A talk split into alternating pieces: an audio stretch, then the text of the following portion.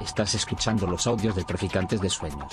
Traficantes.net. Pensamiento crítico para prácticas rebeldes. Traficantes de Sueños. Traficantes de Sueños. nuestro colectivo y que ya no están con nosotros.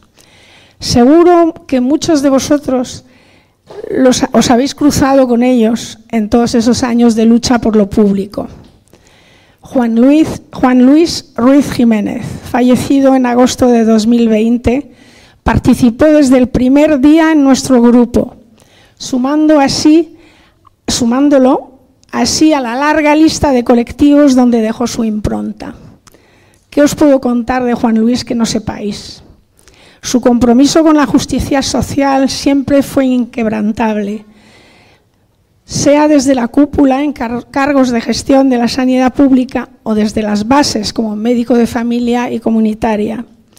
Nosotros en Audita Sanidad le recordaremos siempre como lo que antiguamente, porque yo creo que es una expresión que no se usa, desgraciadamente, lo recordaremos como un buen hombre, con una brillante capacidad analítica y un gran talante conciliador.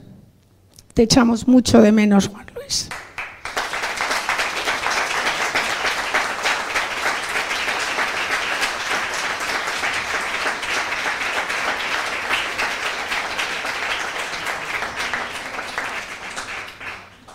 Vicente Burillo, fallecido en marzo del 2021 por la COVID, no dudo en aportar a nuestro colectivo toda su experiencia en la lucha vecinal.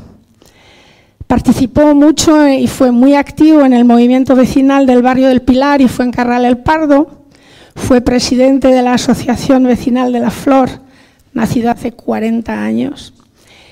Y le recordamos en Audita Sanidad como un hombre de escucha.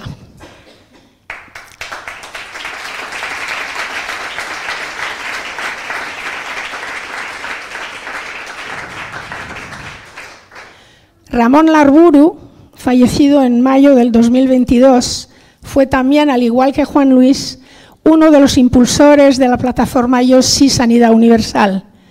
Médico de profesión, desde muy pronto se implicó en las causas de defensa de derechos humanos. Perdón, recorrió un trecho del camino junto con Audita Sanidad y nos aportó su agudo sentido crítico. Sirvan estas palabras como homenaje y agradecimiento por el tiempo que dedicaron a Audita Sanidad.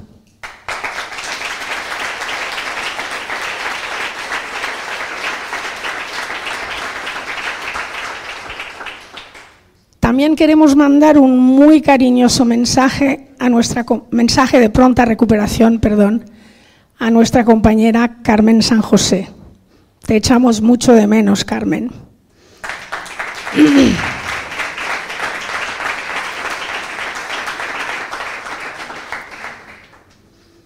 También queremos recordar aquí, y no puedo citar nominalmente, pero algunos de ellos están aquí, compañeros que han estado con nosotros, Pilar, Carmina y un largo etcétera, pero que han podido venir a acompañarnos en estos diez años y que han estado, pues cada uno un tiempo, largo, corto, según bueno, pues las posibilidades de la vida de cada uno. ¿no? También sirva nuestro agradecimiento para vosotros.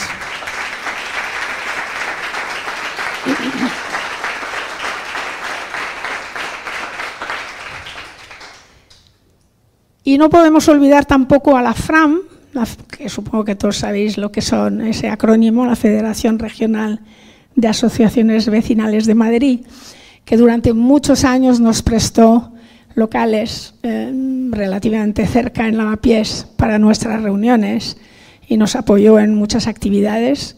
Pues muchas gracias también a la FRAM.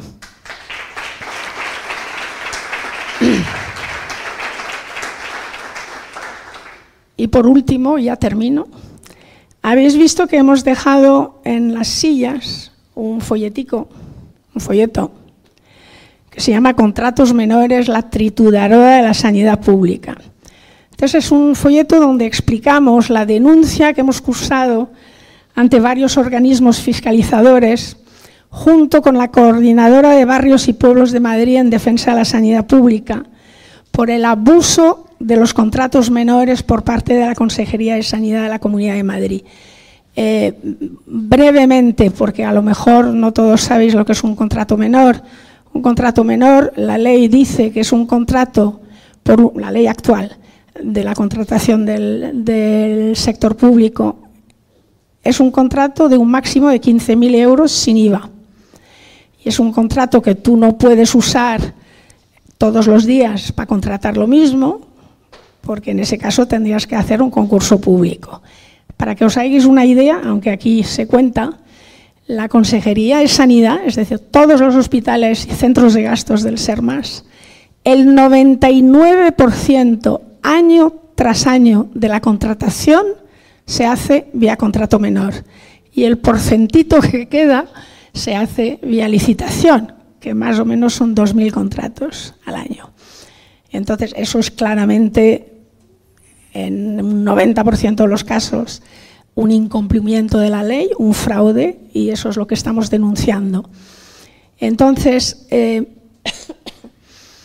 queremos aquí agradecer y aprovechar este acto para agradecer el apoyo que estamos recibiendo del Centro de Asesoría y Estudios Sociales, CAES, que nos está apoyando desde el punto de vista jurídico en llevar a cabo esta denuncia. Eh, un cariñoso saludo porque sé que están aquí, ahí al fondo, y, un agradecimiento.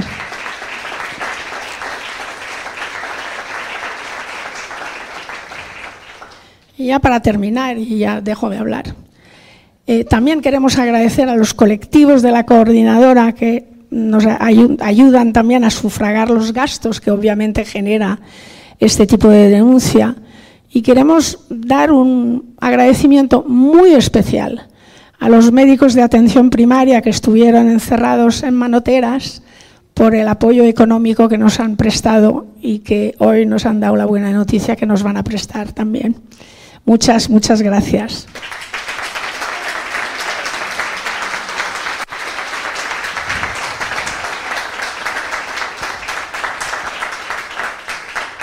Y ya por fin paso la palabra a nuestra compañera Vicky Zunzuniegui, que va a moderar el acto.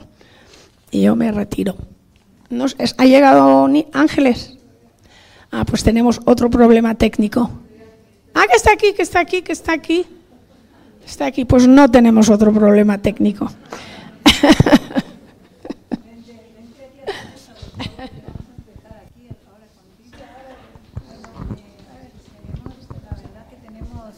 ¿Se oye? ¿No se oye?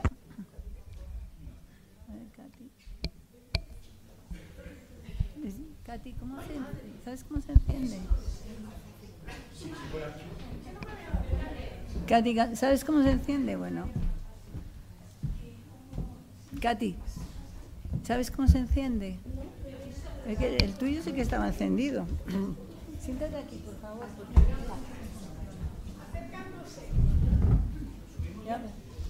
Bueno, no sé si este no funciona, ¿no? ¿Sí? Vale, perfecto. Bueno, pues os decía que, tenemos un, un, verdadero lujo de, ponentes aquí y, y, me, da, me da realmente vergüenza pedirles que, que reduzcan sus presentaciones a 15 minutos, porque tener personas aquí que han luchado toda la vida por la sanidad pública y, que tienen la misión de contarnos en 15 minutos lo que, lo que nos quieren transmitir y lo que está pasando en sus comunidades autónomas. Es un, un trabajo tremendo, pero le pedimos que tarden 15 minutos para que después podamos tener algún tipo de diálogo y podamos interaccionar. Entonces, sin, más, os presento. La primera persona que, que va a hablar es Nines Maestro, que muchos la conoceréis que es médico y que lleva toda la vida en actividad política en, varios partidos de izquierdas y luchando siempre por la sanidad pública y contra la privatización más o menos o completamente escondida de la sanidad. Nines, sin más, podrías empezar. Gracias. Muchas gracias, muchísimas gracias por la por la invitación. En primer lugar, quiero decir que quiero, por favor, mm, que me avises cuando me queden cinco minutos eh, para tenerme al tiempo, pero mm, han tenido los organizadores la amabilidad de hacer copias de un artículo eh, mío del año 2020 que creo que mm, se llama Parásitos y intenta establecer la analogía biológica con las diferentes formas de penetración del capital privado en la sanidad pública. Así que, bueno, al menos os vais a, tener la palabra escrita. Eh, en primer lugar, yo quería, mm, me vais a permitir, dedicar mi intervención al personal sanitario palestino, a, los hombres y mujeres que están bajo los escombros eh, atendiendo al pueblo palestino en condiciones terribles, en condiciones que probablemente en tan poco tiempo no ha vivido la humanidad antes. Hay una fotografía de un quirófano entre escombros que seguramente habéis visto. En fin, yo les quiero dedicar a ellos mi, intervención, al mismo tiempo que reclamar, si me permitís, que instituciones académicas, sanitarias, sindicales alcen su voz contra lo que está pasando en Palestina. Y al mismo tiempo rendir homenaje a los trabajadores y trabajadoras del Hospital 12 de Octubre que convocados por el MATS, que yo conozca, es el único personal sanitario que ha salido a manifestarse en solidaridad con el pueblo palestino y a señalar el crimen mm, para el que no hay palabras de haber identificado como objetivo fundamental de los bombardeos los hospitales, lo que evidencia que efectivamente, como se dice en las manifestaciones, no es una guerra, sino es un, genocidio del pueblo palestino.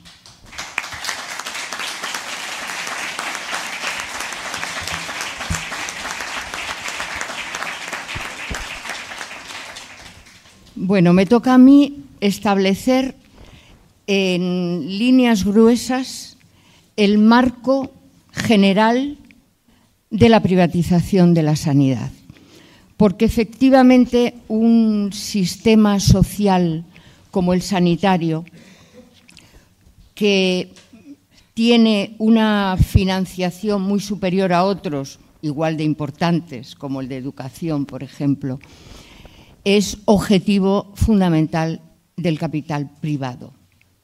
Y es imposible tener en cuenta la multitud de situaciones como las que la compañera ha descrito, las ilegalidades, los fraudes, los robos, sin tener en cuenta que las políticas sanitarias se inscriben y están determinadas por políticas generales, en este caso del capitalismo en crisis.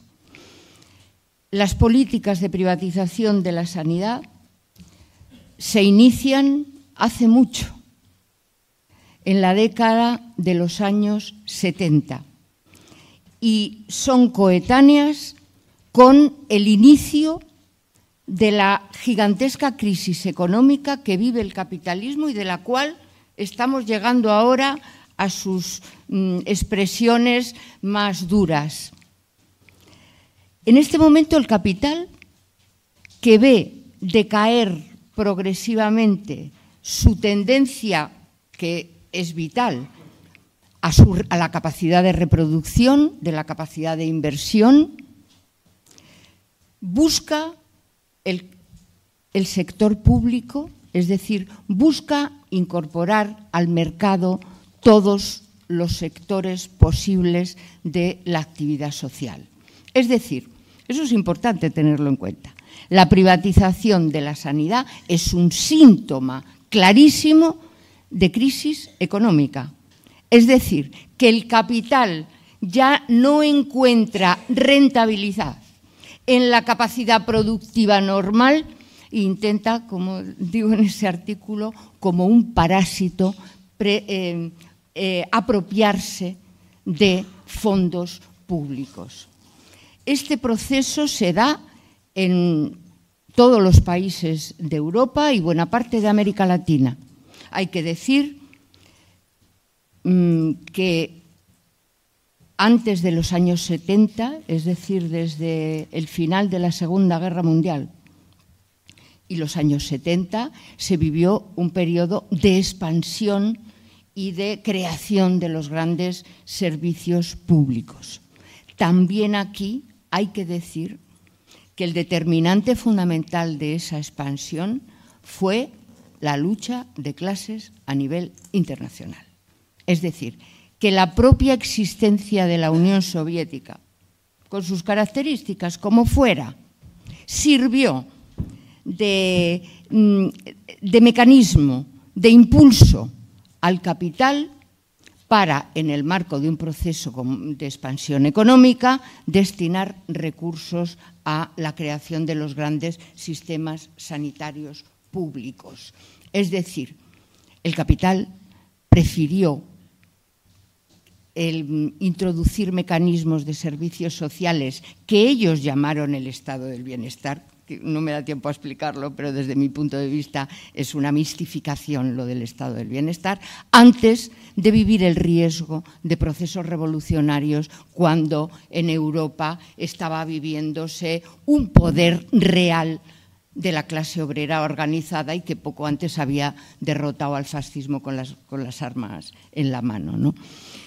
Este proceso de privatización de la sanidad en el Estado español, y me voy a circunscribir obviamente a él, aunque hay procesos interesantísimos que, eh, que son precedentes mmm, de los que no, mmm, eh, o sea, que no puedo dejar de nombrar.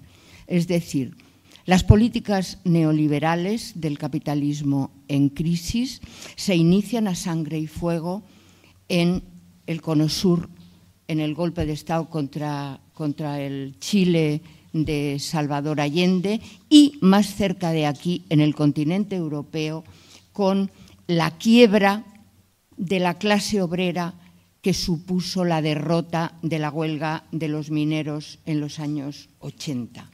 Fijaros qué cosas están relacionadas directamente con, con la privatización de la sanidad. La privatización de la sanidad es la privatización del sistema sanitario público.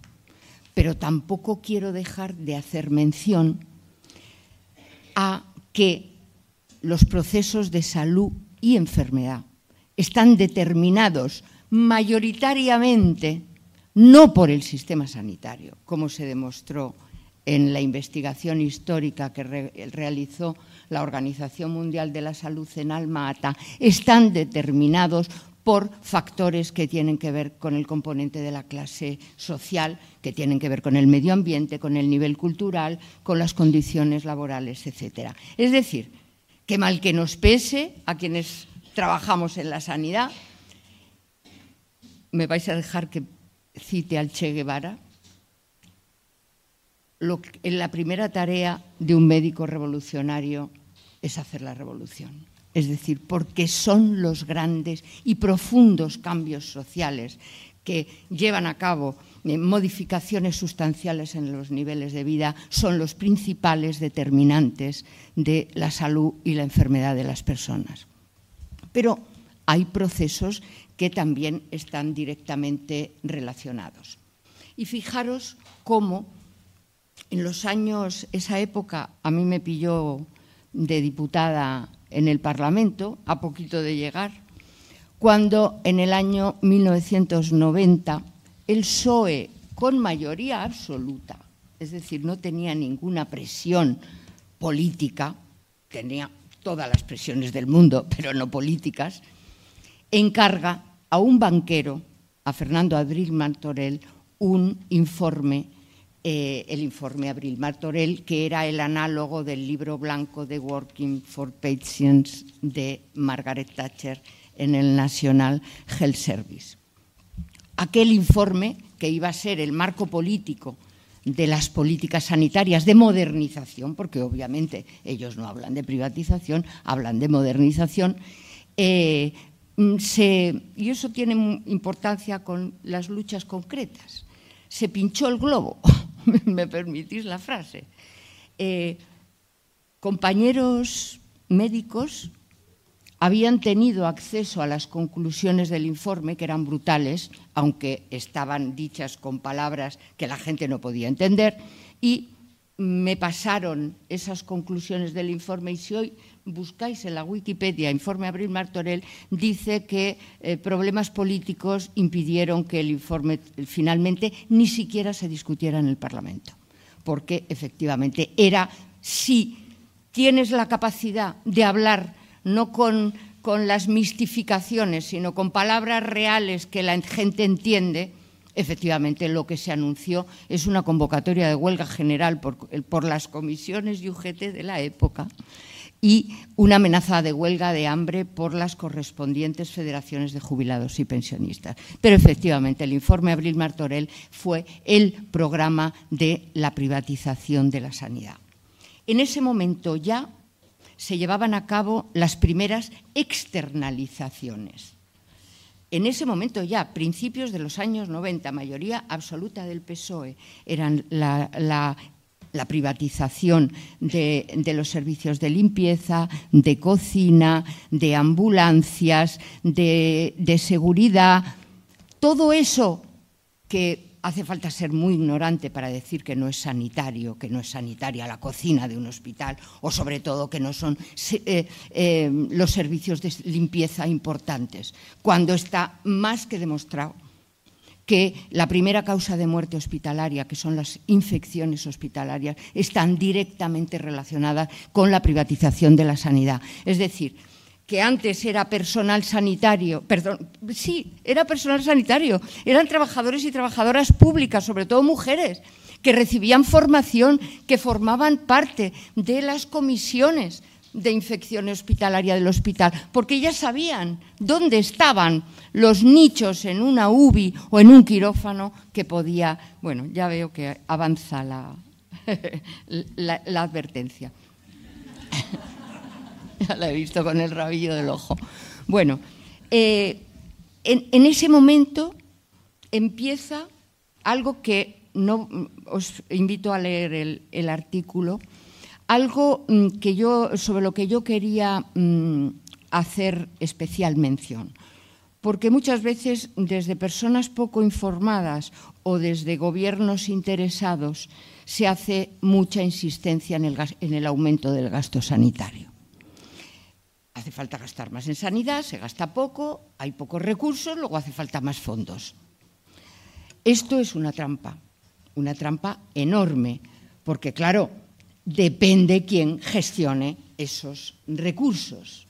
Es decir, el gasto en servicios de limpieza no ha disminuido, lo que ha disminuido es los salarios de las trabajadoras y la calidad del servicio prestado, a cambio de los Gürtel de turno que son los que se hicieron en primer término con los servicios de limpieza hospitalarios. Alerto porque ese tema es muy importante. Hace nada en la sesión, de investidura Pedro Sánchez hacía referencia a que para disminuir las listas de espera Qué lástima, cuántas listas de espera. Sabéis perfectamente los que, las que estáis aquí sentadas a dónde van a ir los dineros de la gestión de las listas de espera. Es decir, a todo eso que está en plenísimo desarrollo y es la eh, contratación con diferentes mm, terminologías administrativas y económicas de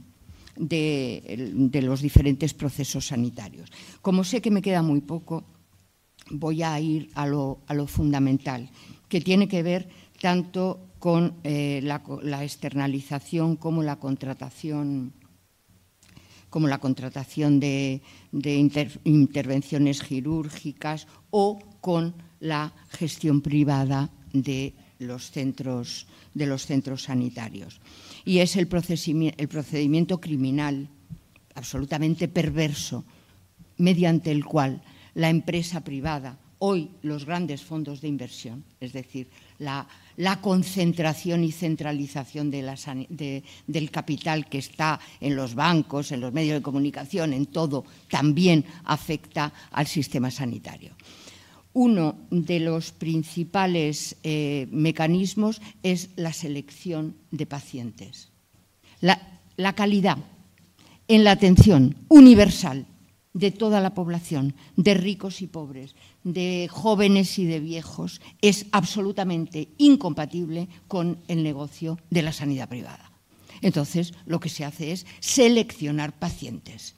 El call center, Indra, que está derivando pacientes con patología, hace el screening fundamental derivando patologías rentables a la sanidad privada o contratada o, um, gestionada privadamente y dejando todos los procesos costosos para la sanidad, para la sanidad pública. También tiene que ver con la selección de procesos ya dentro del hospital. Me vais a permitir, voy a hablar luego en el, coloquio hablaremos más pero la penetración de los mecanismos mercantiles en la, sanidad pública tiene que ver también con procesos que en principio no salían del sistema sanitario público, como era la gestión clínica. Por cierto, al principio, y estando yo también en el Parlamento, se llamaba gestión empresarial. Lo llamaban ellos, hasta que, claro, yo tuve la oportunidad de decir que efectivamente la gestión empresarial de un proceso tiene como objetivo fundamental la obtención de beneficios, obviamente. Y la gestión clínica es la gestión em, empresarial disfrazada de, de lagarterana, con la complicidad del sistema sanitario con el mismo objetivo. Es decir, y en eso sí que es muy importante hacer un llamamiento al personal sanitario porque eh, mm, el personal sanitario y sobre todo el personal médico, que es quien receta, quien indica las intervenciones, es cómplice necesario en todos los procesos de privatización de la sanidad. El otro, el último tema, mm, que es el, más grande, pero también como está ahí eh, señalado, es el de la industria farmacéutica. El PSOE en la transición escribía en sus programas que era imposible hablar de sanidad pública sin la nacionalización de la industria farmacéutica. Y obviamente es así. Las políticas sanitarias del Ministerio de Sanidad no las dicta el Ministerio de Sanidad.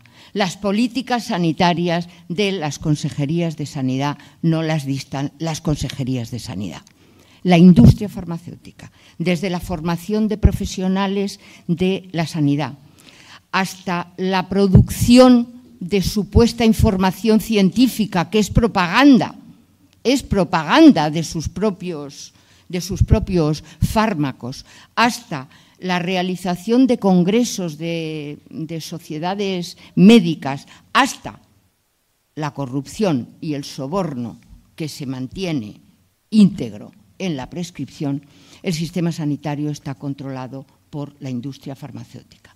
Lo que probablemente no sepáis es que el, Ministerio de Sanidad y la Agencia Española del Medicamento no tiene la capacidad por ley, la ley del medicamento la excluye de dictaminar algo absolutamente esencial, y es el tipo de fármacos que necesita la sociedad en un momento determinado para su tratamiento.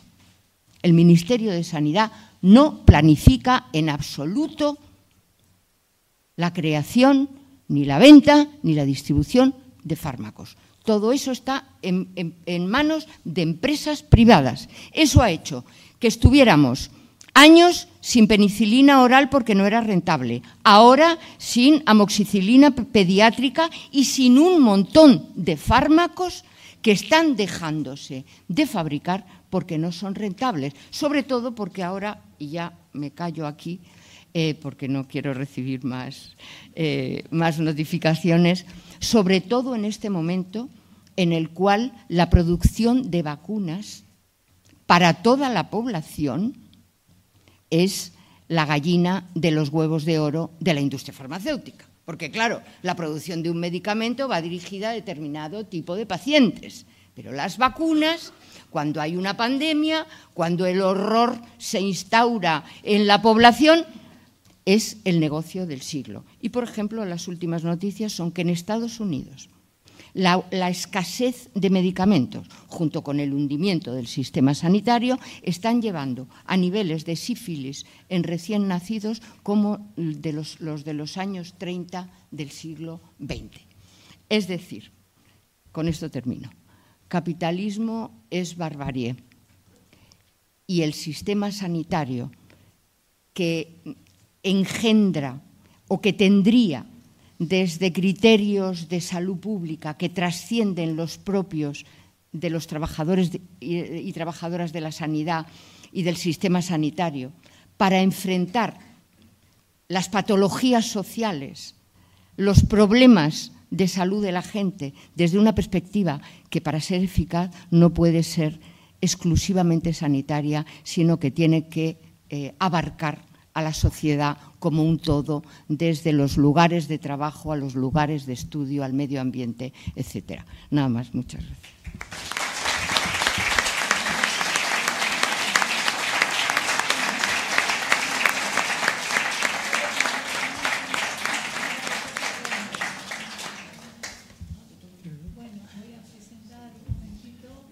A Tony Barbará. Espero de verdad que tengamos tiempo para un diálogo con estos ponentes que os digo son increíbles.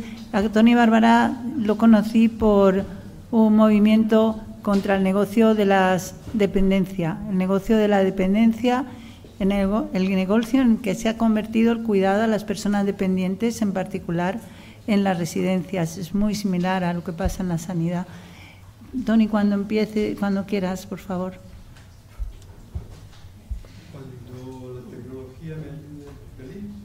Pasa ahí? ¿Dónde está No, es que no se oye en absoluto, no. A ver, a ver si te acercando el tema. Ahora. prácticamente hay que fagocitarlo para que me voy a meter en la, en la Muy bien, pues comeremos micrófono. A ver, eh, en cualquier caso, mm, muchas gracias por estar aquí. Eh, figura que vengo a hablaros de, salud, de sanidad. Me gusta más hablar de salud que de sanidad todavía. Y de Cataluña, que tampoco es un tema baladí, eh, sobre todo en estos últimos tiempos. Eh, deciros que tenía la tentación de traeros documentación, material, bueno, el PowerPoint de turno y pasaros estadísticas que de verdad van a confirmar lo que os voy a decir. Lo que pasa que con datos, con gráficos, con estadísticas, pero de verdad que eh, en, la intimidad no os voy a decir ninguna mentira. Cada una de las afirmaciones que haré tiene detrás una corroboración que os simplemente os invito a utilizar. Esto es el, mecanismo internáutico para entrar, si queréis, en Marea Blanca de Cataluña, que es un poco la entidad que vengo representando, y encontraréis que efectivamente todo lo que estamos diciendo pues ha salido en Lancet, en British Journal. Es decir, que lo que decimos sabemos de qué estamos hablando. Yo mm, soy médico, pero siempre digo que eso sería lo menos importante, porque yo en esto mm, estoy jugando la liga de los ciudadanos con derechos de los servicios públicos y la anécdota de la medicina, bueno, pues sí, es porque me ha gustado, llevo 53 años haciendo internista y, y mientras dure, pues ahí estaré hasta la incineración. Pero paralelamente cada vez haciendo más activismo social, porque efectivamente, para definir un sistema de salud y el estado de salud de una población, lo que cuenta fundamentalmente son los determinantes. Y si no tienes trabajo, pues te puedes inventar eh, todos los antidepresivos que quieras. Y si no tienes techo, pues exactamente lo mismo. Y mientras haya discriminaciones violentas y brutales como hay actualmente, y mientras haya miseria y mientras haya pobreza, y pues realmente así no se puede en absoluto ser saludable. Dejadme soltaros eh, esa definición de uno de los, este es un colectivo de médicos catalanes que en los años 70 definió una más de las muchas que hay. Sabéis que salud no es no estar enfermo, salud es mucho más. Bueno, pues estos colegas dijeron, en catalán, pero os lo traduzco porque es muy fácil, salud es aquella manera de vivir que es autónoma, solidaria y gratificante o feliz. Y entonces hombre, eso es ser feliz, claro, pues claro, es que eso es salud. Lo otro es el sistema sanitario, es el negocio, es todo esto que estamos hablando, que realmente hay que denunciarlo y que como no salen otros grandes medios, habrá que utilizar mm, auditorios selectos como el que de hoy para, para hablaros con la máxima franqueza. Voy a ser muy breve, ya digo, si queréis luego, y veo que el papelito del aviso me llega tarde, sacaré algunos datos. Tengo algunas gráficas que algunas son realmente ilustrativas. Eh, sobre todo cuando entramos en el terreno de Cataluña. Cataluña, compañas y compañes, eh, no es ni tan distinta como se pretende, en, absoluto, eh, ni tan igual como se pretende en otros casos. sí que es cierto que en el ámbito de lo que estamos hablando, y ahí llevo años trabajándolo, yo tuve el honor de fundar una primera entidad, una primera en Cataluña, autóctona, que eh, por ahí en los años, mm, inicios de los 2000, que se llamó Dempeus per la Salud Pública. Dempeus per la Salud Pública, me preguntan que es una sociedad de callistas o de podólogos. No, Dempeus es de pie por la salud pública. Esa es la actitud, ponerse de pie, erigirse en titulares, exigir los derechos que nos proceden porque son nuestros derechos. Y ahí entraré inmediatamente. Luego, Dempeus acabó confluyendo en Marea Blanca de Cataluña, que quiero decir y reconocer hoy aquí y en Madrid, que eh, nació a imagen y semejanza de Marea Blanca de Madrid y de las movilizaciones que se hicieron en Madrid. Y eso, por mucho que les pese a algunos colegas de mi eh, territorio, pues no, pues lo cierto es que dijimos, vamos a imitar esta movilización que realmente ha sido siempre ejemplar y donde ahora nosotros ya llevamos también un montón de años. Dempeus Marea Blanca y trabajando siempre en esta, longitud de onda. Los temas importantes. La cuestión de Cataluña pues no es una cuestión nacional, no es una cuestión racial, no es una cuestión ni siquiera... Sí que es una cuestión evidentemente histórica y material porque Cataluña viene marcada por algo que hay que señalar en cualquier charla que aparezca Cataluña. Y son 25 años de un régimen específico que se llamaba pujolismo. Eso lo, corresponde a un tal Jordi Pujol, que es el señor que estuvo mm, mm, gobernando, rigiendo, soberaneando y usando y abusando de lo que entendía que era su propiedad, es la gran apuesta, el gran líder de la, burguesía catalana y de la derecha y de la ultraderecha. Lamentablemente debo reconocer, y lo dejo ahí, que Cataluña, no hago historia, esta es que eh, por, por, por eh, ya tozudez, como eh, de insistir, pues dirá que sí con la cabeza. Bueno, pues Cataluña ha sido pionera en las fórmulas de privatización, aunque se hayan llamado de dos mil maneras. En Cataluña hay todos, la CHUP, la charcha, la red de utilización hospitalarias, el CatSalut, el SISCAT, el mil maneras, con hospitales de carácter eh, público, semipúblico, público. Ah, por supuesto, fundaciones religiosas, por supuesto, pero también otro tipo de entidades, mm, con afán de, lucro, sin afán de lucro, con afán de, todo, siempre. No, no hay dos, dos modelos. Eh, estaba en un foro europeo y había unos compañeros franceses y decían, eh, nosotros en Francia tenemos el, modelo eh, de PP, que es PPP, que es Partenariat Public-Privé el partenariado. Bueno, pues en Cataluña hemos tenido partenariados. Por cierto, le añadí algo que me ha hecho mucha gracia encontrar el artículo de Nines ahora, porque nosotros lo de la parasitación llevamos rato diciendo. A los franceses les dije, os falta una P. Parasitación, parasitar. Porque efectivamente eh, la parasitación, la imagen de eh, el eh, em, gusano que absorbe la energía y los alimentos del parasitado es absolutamente clave. Mm, mm, fijaos, cuando hablamos de, tanto lo de Cataluña queda dicho, está ahí, somos un mal ejemplo, lo siento, además ha tenido un éxito, un éxito fulgurante, lo ha copiado todo el mundo, eh, desde Boy Ruiz, desde, hay algún gurú de lo que él llama de economía de la salud, que escribe artículos o libros o panfletos como este, que se titula La interacción público-privado, que se llama don Guillem González eh, Casasnovas, que es el gran teórico, nosotros le decimos de la mala salud, que explica cómo la, efectivamente cómo lo privado es mucho mejor por naturaleza, etcétera. Y si tengo tiempo os leeré algunas de las cosas de los argumentos que utiliza. ¿Qué narices? Lo digo porque no me lo quiero dejar. En su explicación de cómo utilizar el excedente, qué es el beneficio, qué es la ganancia, qué es el lucro, qué es lo que importa Cherchez la femme, decían los franceses en sus películas, cherchez el beneficio, para entender qué está pasando, por qué se fabrica, por qué hay desabastecimiento farmacéutico, por qué hay vacunas. Todo eso se explica buscando quién sale ganando. Ahí está la explicación. Pues él explicaba que, eh, de hecho, en, en los sistemas públicos la cosa no funciona fundamentalmente por culpa del personal trabajador. Dice, el hecho de que estos sistemas públicos no sean transparentes dificulta, está claro, su control, su singularización y permite a menudo que sea el más perezoso, atrevido, poco comprometido, el menos leal con el servicio público, quien con impunidad sea su beneficiario. Absentismo, escaqueo, etcétera, etcétera. Esta es la causa de que no funcione un sistema público de salud, según un ilustrísimo catedrático de la Pompeu Fabra, que, ha sido asesor del gobierno de la Generalitat de Cataluña y también de Baleares. Por cierto, y aquí dejo este tema ya remachado, he tenido ocasión de debatir con él en público. Y cuando yo le he explicado mi versión, que se parecerá mucho a toda la que diremos aquí, me ha dicho, mire usted, eh, nos conocemos, ¿eh? mira, Bárbara, tú estás hablando de un tema ideológico. Y entonces, claro, me ha puesto el caramelito en la boca y le he dicho, claro, porque lo que ustedes están hablando aquí no es un tema ideológico. El neoliberalismo del capitalismo a ultranza, voraz, irrefrenable, ese no es un tema ideológico, efectivamente. Es un tema absolutamente de depredación. Esa es la cuestión. Por lo tanto, nunca nos hagan callar diciendo que es que esos son sueños de... Vaya usted a saber que no nos hagan callar porque lo primero que utilizan sabiamente, tienen unos aparatos de, propaganda, unos medias brutales, violentos, reconocemos nuestra inferioridad eh, desde el punto de vista bélico en ese aspecto, son los eufemismos. La batalla del lenguaje es clave, compañeras y compañeros. Hemos de recuperar nuestro lenguaje. Y cuando ellos hablan del copago, que donde uno no llega, llega al otro, esto en Cataluña lo explican, hombre, si tú no llegas, ya llegará el otro. No es un copago, es un repago. Es volver a pagar por otra vez, enésima vez, lo que ya hemos pagado.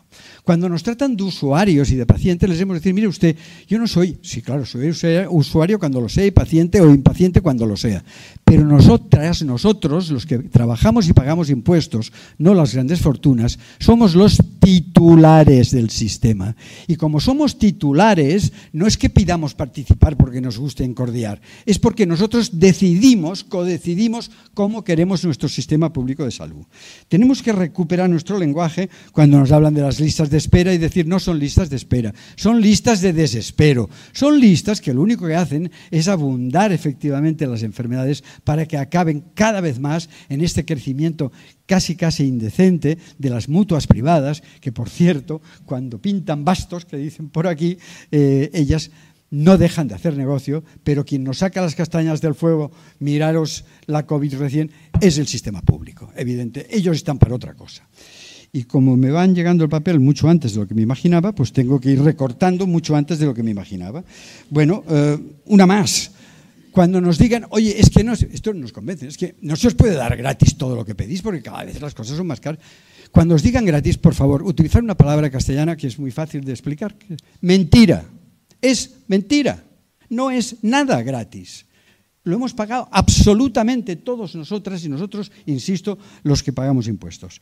Eh, por tanto, ideológico. Eh, voy solamente títulos de carpeta que un día trataremos.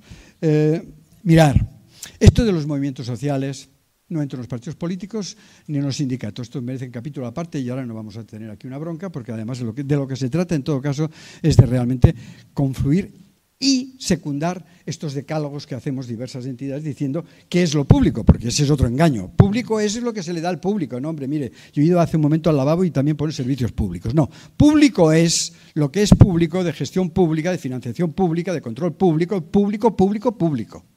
Eso es público. Es inútil lo que hacéis. Estar aquí, estáis perdiendo el tiempo, porque eso está perdido, porque no sirve de nada, porque eso es así. Cuando os digan esas cosas, decir que eh, ellos tienen efectivamente capacidad de silenciarnos. Pero los movimientos sociales y los movimientos en defensa de la sanidad y de la salud pública, salud y sanidad pública, son importantísimos. Es a lo único que le tiene miedo estos galifartes. A lo único, a la movilización, a la lucha. Porque lo demás lo saben manejar. Por tanto, tendríamos que hablar, evidentemente, de que de cuando en cuando le recuerdo, porque parece que tengamos memoria de pez.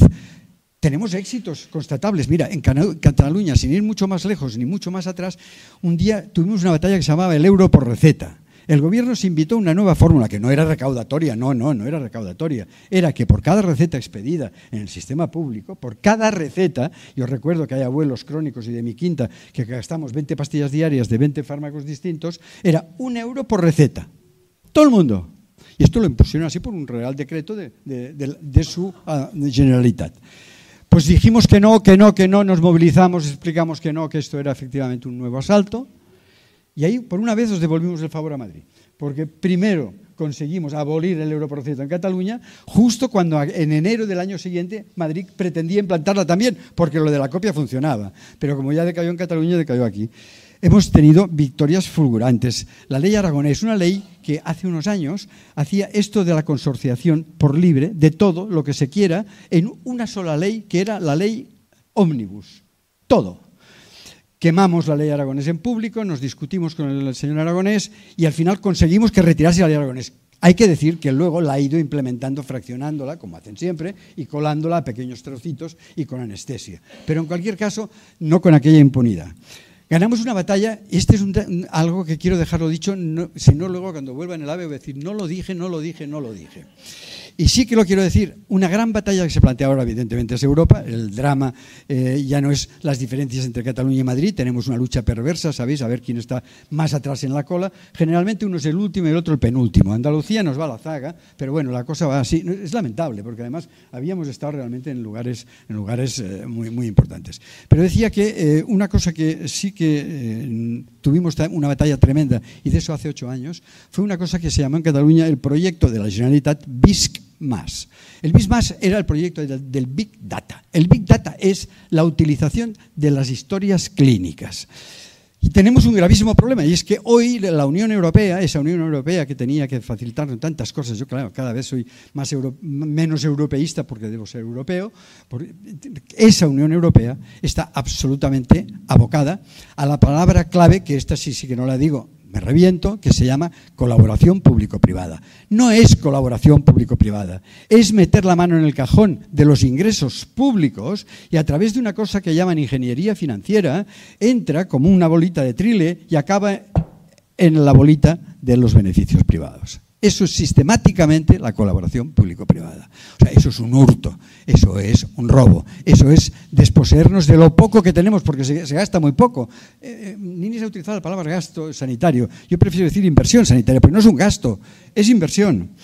Y bueno, pues en ese minuto acabo diciendo que la batalla de la, decía literalmente el proyecto, utilización, compartimento, cesión y compra-venta de la historia clínica. ¿Sabéis lo que eso representa? No solo en millones, sino en la pérdida de cualquier tipo de, intimidad, de, prevención, de derecho. Bueno, eh, hicimos muchas movilizaciones, movilizamos, tuvimos actos en la universidad, vinieron compañeros insignes a darnos la razón y nos dijeron que teníamos razón y tuvieron que retirarla la introdujeron luego a pequeñas diócesis como suelen hacer. Me gustaría hablar de la dependencia, que es un escándalo y es un tema vinculado perfectamente al tema que estamos hablando. Me gustaría hacer un homenaje a todas las abuelas, abuelos, no tan abuelos, no tan abuelas y personas que tenían dependencia que murieron en la epidemia, encerrados, maniatados, solos y sin nadie que los atendiese por real decreto, decreto aquí de una señora, allá de un señor. En Cataluña también hubo un decreto de no atención hospitalaria a, los, aquellos que ya no tenían por qué seguir viviendo. Me gustaría hablaros de la emergencia climática, eh, llegada a una situación de calor extremo. Hoy tengo un compañero amigo argentino que me decía, aún no hemos llegado a nuestro verano y estamos a 50 grados. No hay sitios donde realmente eso mata, está matando, está matando. Todas esas batallas no las hemos ganado, pero estamos en ellas. ¿Qué sería de esta situación si no estuviéramos dando la, batuta? Estamos dando la batalla. Y por lo tanto, agradecer a Audita Sanidad que está trabajando en esa batalla 10 años y más, los que venían de antes, en una batalla ardua y difícil, que es la de meterse con los números y demostrar que efectivamente son parásitos, que efectivamente hacen trampas y mienten a la misma velocidad que esas máquinas de medias que tienen, nos, pretenden engañar, pero no nos engañan. Y he acabado, como médico también, internista, acabo siempre haciendo una prescripción, una receta. Sí, pero no os preocupéis que no es ni Prozac ni paracetamol. La receta es muchísimo más importante. Mirar, salud es luchar porque luchar es salud. Gracias.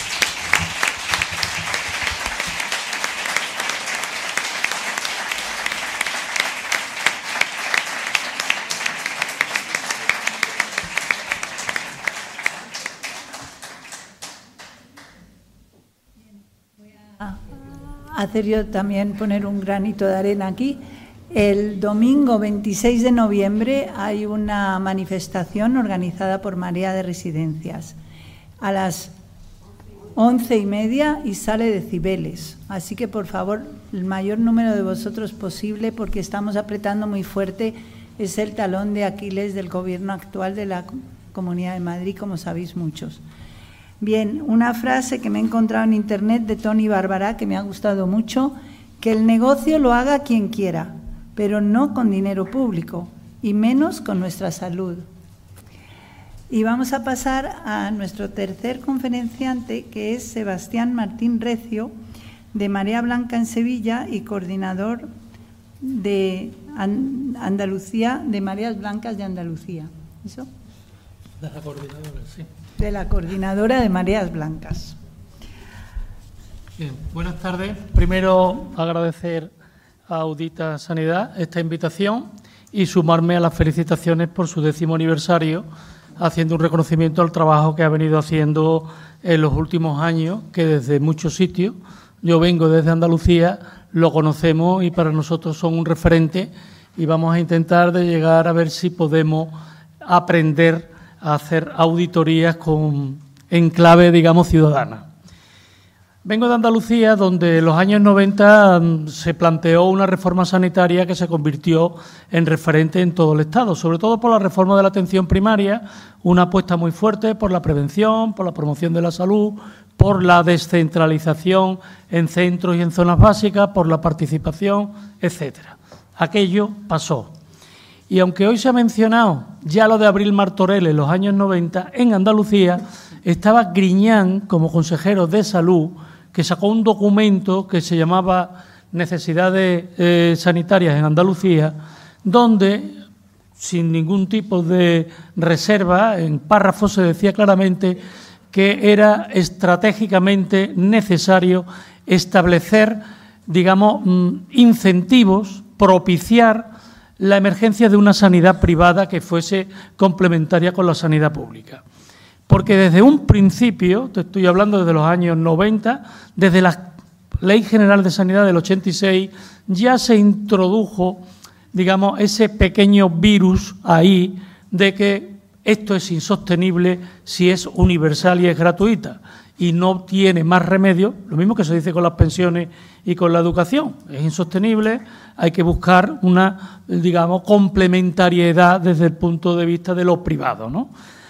Bueno, pues a la altura que estamos ahora, después de las reformas que han hecho, Andalucía pasó a convertirse en el referente, fijaros, de un sistema de gestión que se llamaba Unidades de Gestión Clínica, que fue luego copiada por otras comunidades autónomas, que consistía en algo tan sencillo como establecer unos complementos de productividad a los médicos, siempre y cuando disminuyeran el número de prescripciones, disminuyeran el número de derivaciones a eh, los especialistas, el número de personas dados de baja. Tanto es así que un médico podía perder del orden de 8.000 euros al año si no cumplía esos indicadores se convirtió así a todo el personal sanitario en cómplice de los recortes. Y viene la burbuja inmobiliaria que sobre esa estrategia se añade lo que se llamó el austericidio. El recorte, 7.000 profesionales menos y una disminución en el presupuesto a partir del año 2010 de 1.000 millones anuales. Es decir, si el presupuesto era 11.000 millones, bajó a 10.000 millones y así sucesivamente. Con lo cual se creó un agujero en la sanidad pública de 10.000 millones de euros. Pero es que además, como otro dato, ahora el gasto sanitario privado en Andalucía es el 32,8% del gasto sanitario total. Ojo que en algunos sitios de España está ya rondando el 40%. Estamos hablando de límites que si se sobrepasan consisten o concluyen en conseguir una hegemonía en todo el desenvolvimiento de los servicios sanitarios en el país, porque pueden plantear, digamos, órdagos de tal magnitud, como ha ocurrido algunas veces con propio eh, sistema de muface con los funcionarios públicos, de decir, ahí llevas dos millones de personas, ve qué haces con ellos, ¿no? Bien, entonces, en Andalucía ya son dos millones de pólizas de seguro privado. En España 14 millones y aproximadamente un 33% del gasto sanitario total. Claro, ¿cómo hemos llegado, cómo hemos llegado de aquel tiempo a este? De la Ley General de Sanidad, de toda la teoría, al MAATA, de todas las cosas que se propusieron, que se conquistaron, que se consiguieron, a esta situación. Pues de eso es lo que quiero hablar muy brevemente, de cuáles han sido las estrategias que ha tenido la sanidad privada en consonancia o en complicidad o de la mano del propio sistema económico neoliberal. Bueno, pues en primer lugar, como línea estratégica tienes que marcar o se marcan, digamos, cuáles son los ámbitos, las dianas sobre las que hay que incidir para desmantelar el servicio sanitario público. Y son claramente cuatro. Primero, la atención primaria. Si la atención primaria continúa este proceso de colapso, de desmantelamiento, de deficiencia, siendo el ámbito que prácticamente atiende el 90% de la población y le resuelve sus problemas, como un dique de contención, al romper esa barrera, los millones de personas que son atendidas diariamente en centros de salud y que ahora en muchos sitios, por lo menos en Andalucía, le dan la cita 10, 15 y 20 días vista, pues todo eso va a los servicios de urgencia, colapso de las urgencias, colapso de los hospitales y sobre todo seguros privados. Primera diana. Segunda diana, listas de espera.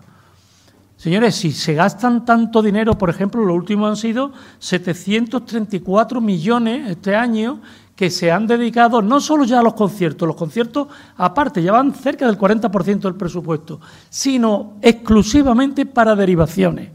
Hace dos años 485 millones. Claro, lo que ocurre entonces es que con eso se pretende, entre comillas, solucionar el problema de las listas de espera.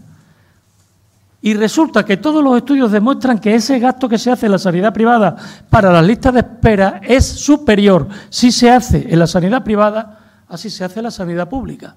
¿Por qué entonces no se optimizan las infraestructuras, las instalaciones, incluso el personal de la sanidad pública dentro de sus propias instalaciones, en vez de estar derivando el dinero a la sanidad privada. Se está convirtiendo, ojo a esto, el presupuesto público de la sanidad en el presupuesto que ya no es de la sanidad pública, porque una parte del presupuesto público de la sanidad va a la privada. Las cifras que dicen que hay un veintitantos por ciento si le, solamente ¿eh? de, la, de, la, sanidad privada, si le sumas los conciertos, los contratos y todo estos dinero puede llegar al 40%. Tercera diana, los profesionales, los trabajadores de la salud, las personas que trabajan diariamente en los centros de salud, en los hospitales. Desgaste profesional, burnout, mm, desencanto, desengaño, me voy. Eso es tan importante como que todo el edificio, ya hemos hablado de esos dos primeros pilares, atención primaria y eh, listas de espera y especialistas, vamos a los profesionales esa sensación de frustración profesional está minando continuamente lo que es el impulso vocacional que teóricamente tiene, que no es otro que el cumplimiento de las tareas que te son encomendadas y que tú asumiste desde que comenzaste a estudiar. Cuarta, cuarto pilar, los ciudadanos, los pacientes, las personas que tienen que esperar ocho meses para que le hagan un TAC. Las personas que tienen que esperar 15 días para que lo vean en su centro de salud. Las personas que van un día al centro de salud y se lo encuentran cerrado, que está ocurriendo eso en Andalucía. Eso produce un desencanto, una desafección con todo el sistema político, institucional, con todo el propio sistema sanitario, que esas cuatro, digamos, eh, líneas estratégicas de hundimiento están funcionando y están explicando la realidad actual. ¿Pero qué herramientas se utiliza? Pues, por ejemplo, la sanidad privada tiene lo que se llama el plan PISE, que significa que cada persona que haga un seguro privado, ellos quieren que el gobierno le haga una deducción de la renta. Ya lo han hecho con los autónomos. Tres millones de autónomos que si suscriben un seguro privado tienen una disminución, una deducción fiscal de 500 euros. Tres millones por 500, 1.500 millones de euros menos para las arcas del Estado, 1.500 millones más para los seguros privados. Otra cuestión, IDIS. Habéis escuchado hablar del Instituto ¿eh? de, Desarrollo e Integración Sanitaria. Esa es la fundación, ese es el lobby.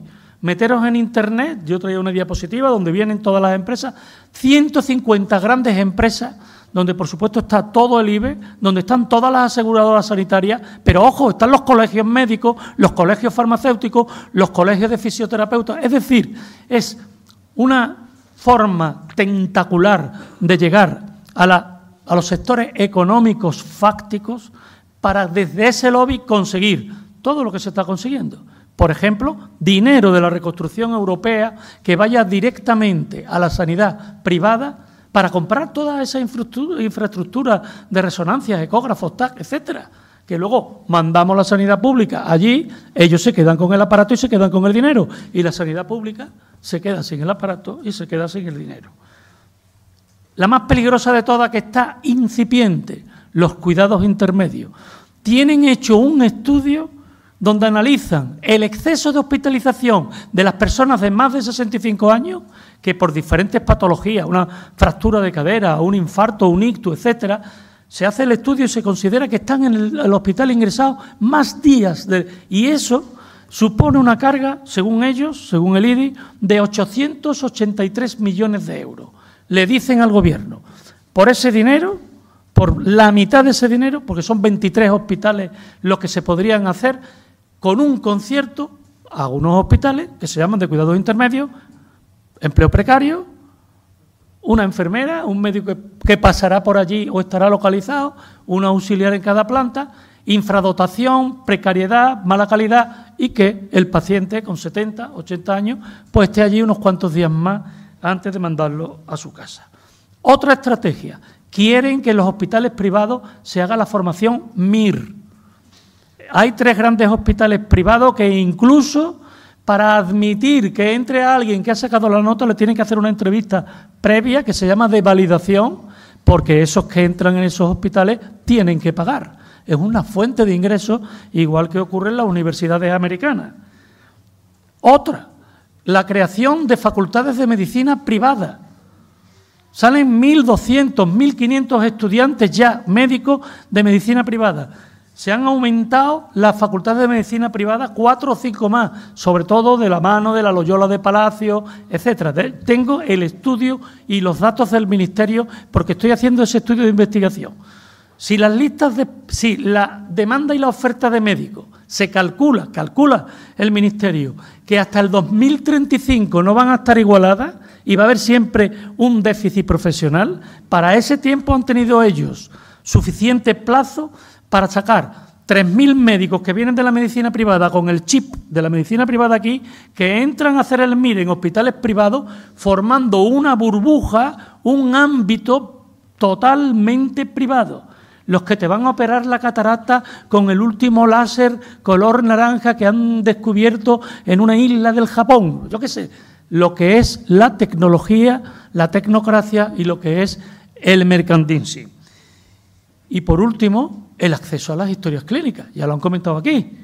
Hay una iniciativa, digamos, acorde con Europa, para que los pacientes, cuando vayan a ver al médico privado, privado, le puedan dar todo su historial. Esa es la excusa. Tienen derecho a llevar en una carpeta toda su historia. Pues esa carpeta se la doy. No, no, mire usted, la carpeta no. Yo quiero entrar en el ordenador de todo el Servicio Nacional de Salud para volcar todos los datos de todos los pacientes, porque luego, cuando haya que hacer un seguro privado, haya que hacer un préstamo, otras entidades bancarias van a tener datos nuestros que para ellos son muy valiosos, pero para nosotros mucho más todavía. Y esa estrategia es peligrosísima.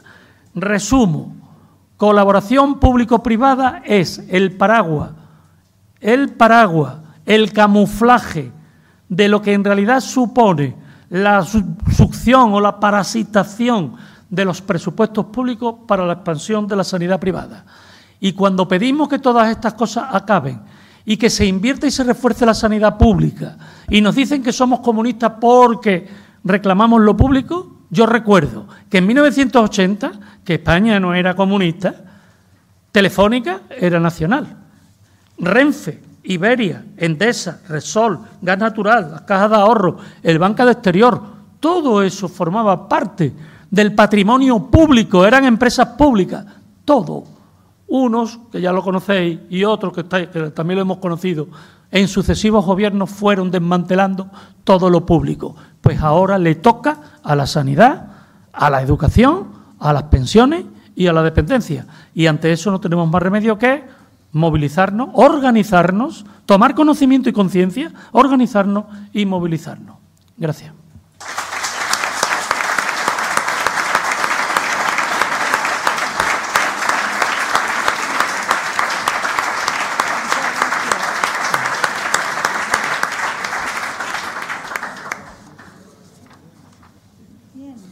Pues última nuestra última ponente, Rosa Medel, eh, que también ha combinado una carrera profesional como médico, como técnica de salud pública y además ha trabajado como diputada, Congreso de Diputados, por Unidas Podemos. Gracias, Rosa.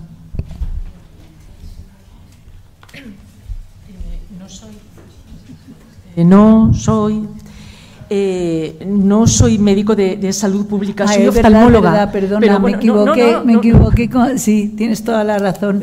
He leído vuestro currículum antes de venir y me, he confundido no, te preocupes, no, no pasa nada. Con Nines Maestro, que sí que es técnico de salud pública. Gracias. Se me ha olvidado decir que también eres licenciada en Geografía e Historia, ¿verdad? Sí, sí, también. ¿Lo ves? Es que se le ha olvidado. Pero es muy interesante porque esas personas que tienen capacidad de tener una formación interdisciplinar luego rinden mucho en la vida. Es muy buena idea hacer esas cosas. Muchísimo, se rinde mucho. Nunca es tarde, nunca es tarde para hacerlo. Em, bueno, eh, buenas tardes. Eh, como 15 minutos parece que es mucho, pero no. Yo creo que, lo mejor es que os explique mm, ¿Cómo funciona un modelo privatizado como fue Alcira, que le llamamos allí así porque eh, el resto de hospitales privatizados, que en total son, fueron cinco, eh, siguen el mismo modelo? ¿Cómo funcionó? ¿Qué es lo que pasó? ¿Cómo se desprivatizó? Y lo que ha pasado hace diez días, una declaración de la Consellería de Sanidad del Gobierno del PP en este momento, porque ha ganado el Gobierno, es una coalición PP-Vox, de que va a seguir la desprivatización de la sanidad valenciana. Por lo menos eso han dicho. Bueno, eh, después de que se votara en el Congreso la Ley 15-1997, que fue en abril, bueno, pues en el mes de junio ya el gobierno del PP, en aquel momento de Zaplana, 1997, lanza la oferta de un, a, las empresas que, puedan participar en el concurso de la creación de un hospital en el área de Alcira. Em, se crea una UTE, que es una empresa temporal, a, propósito para ese fin. Se llega, gana la empresa Rivera Salud y eh, se llega a un acuerdo, un contrato que lleva a la empresa a la quiebra en cuatro años. En 1999 se inaugura el hospital y en 2003 la empresa quiebra. ¿Cuáles eran las condiciones? Un pago per cápita, es decir, por cada persona habitante del área sanitaria se le pagaban 240 euros por habitante y año, y pago por procesos. Todos los, pacientes que sean vistos allí y que no sean del área sanitaria se pagan aparte. Esto no funcionó y en 2003 entra en quiebra. ¿Qué hace la Consejería de Sanidad? La rescata y le paga 70 millones de euros, de los cuales 44 millones eran por el rescate y 26,3 millones por lucro cesante. Es decir, los beneficios que la empresa debería haber tenido y que no tuvo, pero que no estaba en el contrato con la Generalitat. ¿De acuerdo? Bueno, pues esos 44 millones suponían el 40% de lo que Sanidad tenía previsto para otros centros públicos, que no se aplicaron. Se saca un nuevo concurso y el concurso lo gana la misma empresa que se había rescatado, Rivera Salud. Pero con otras condiciones, se duplicó la cápita. Para que eso funcionara, la Consellería tenía que hacer algo más que era pues facilitar el paso de pacientes de otras áreas al área de Alcira porque se pagaban aparte. ¿Qué hacía para eso? Pues disminuir la financiación de los hospitales cercanos, por ejemplo el Hospital de Játiva. Yo estaba en ese momento trabajando, he estado 15 años en el Hospital de Játiva. Favorecer el pago por proceso supuso que no se contrataban eh, anestesistas en el hospital de Játiva para que no se pudieran hacer epidurales y las pacientes exigieran irse al hospital de Alcira, donde sí que había epidurales. Así estuvieron años. Yo soy oftalmóloga del hospital. Se nos rompió el retinógrafo, un aparato indispensable para ver la retina. Estuvimos un año sin retinógrafo y tuvimos que llevarlo a la prensa para que nos compraran un retinógrafo, porque todos los pacientes, y yo os digo que la derivación de pacientes para retina es brutal, sobre todo por los diabéticos, se derivaban y se pagaban por proceso al hospital de la Ribera de Alcira.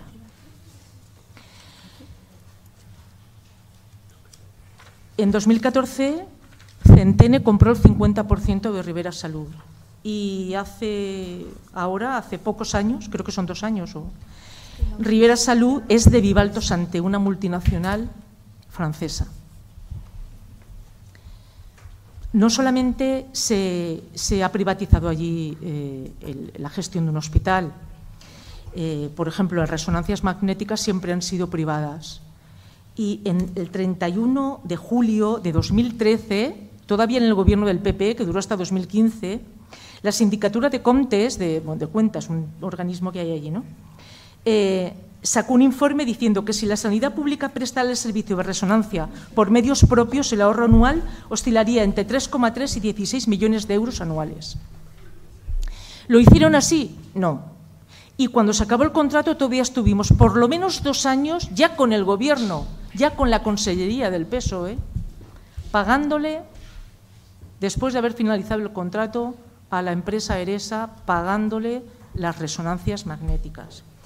Eh, hasta la asociación, Valenciana de Radiología vino a hablar con nosotros, con, Podemos, para decirnos que por favor hiciéramos algo, porque ellos ya le habían pasado varios informes a la consellera diciendo que estaban dispuestos a asumir todo eso, puesto que las resonancias son privadas pero están dentro del hospital, que ellos se asumían y la consellería prefería seguir pagando por los compromisos que tuviera lo que sea.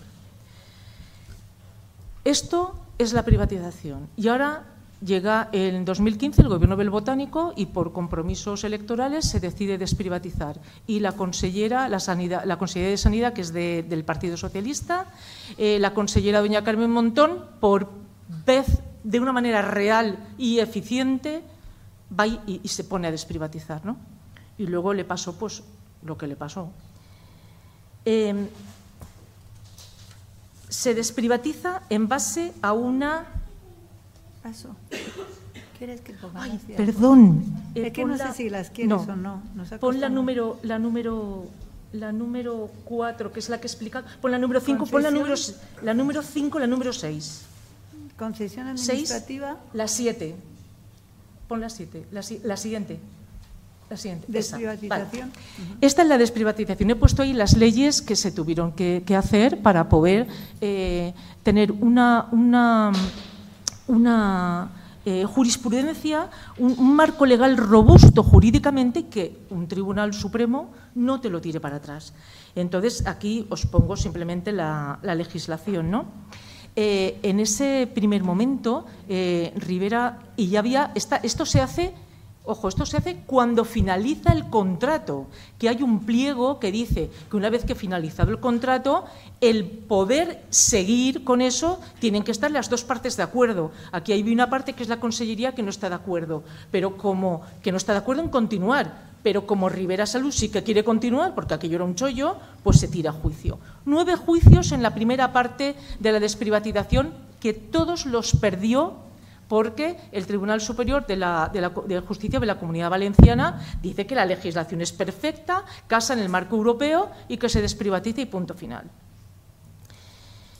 Cuando la empresa entonces monta una campaña mediática bueno, de acoso, le, decían a los pacientes oncológicos que iban a dejar de darles el tratamiento por el cáncer cuando pasaran a la... Aquello fue... Bueno, todo esto salió en la prensa, o sea que no es que yo me imagine, no os esté diciendo aquí cualquier... Todo esto está en prensa documentado. ¿no? He puesto, hay una diapositiva detrás que, están las, las imágenes.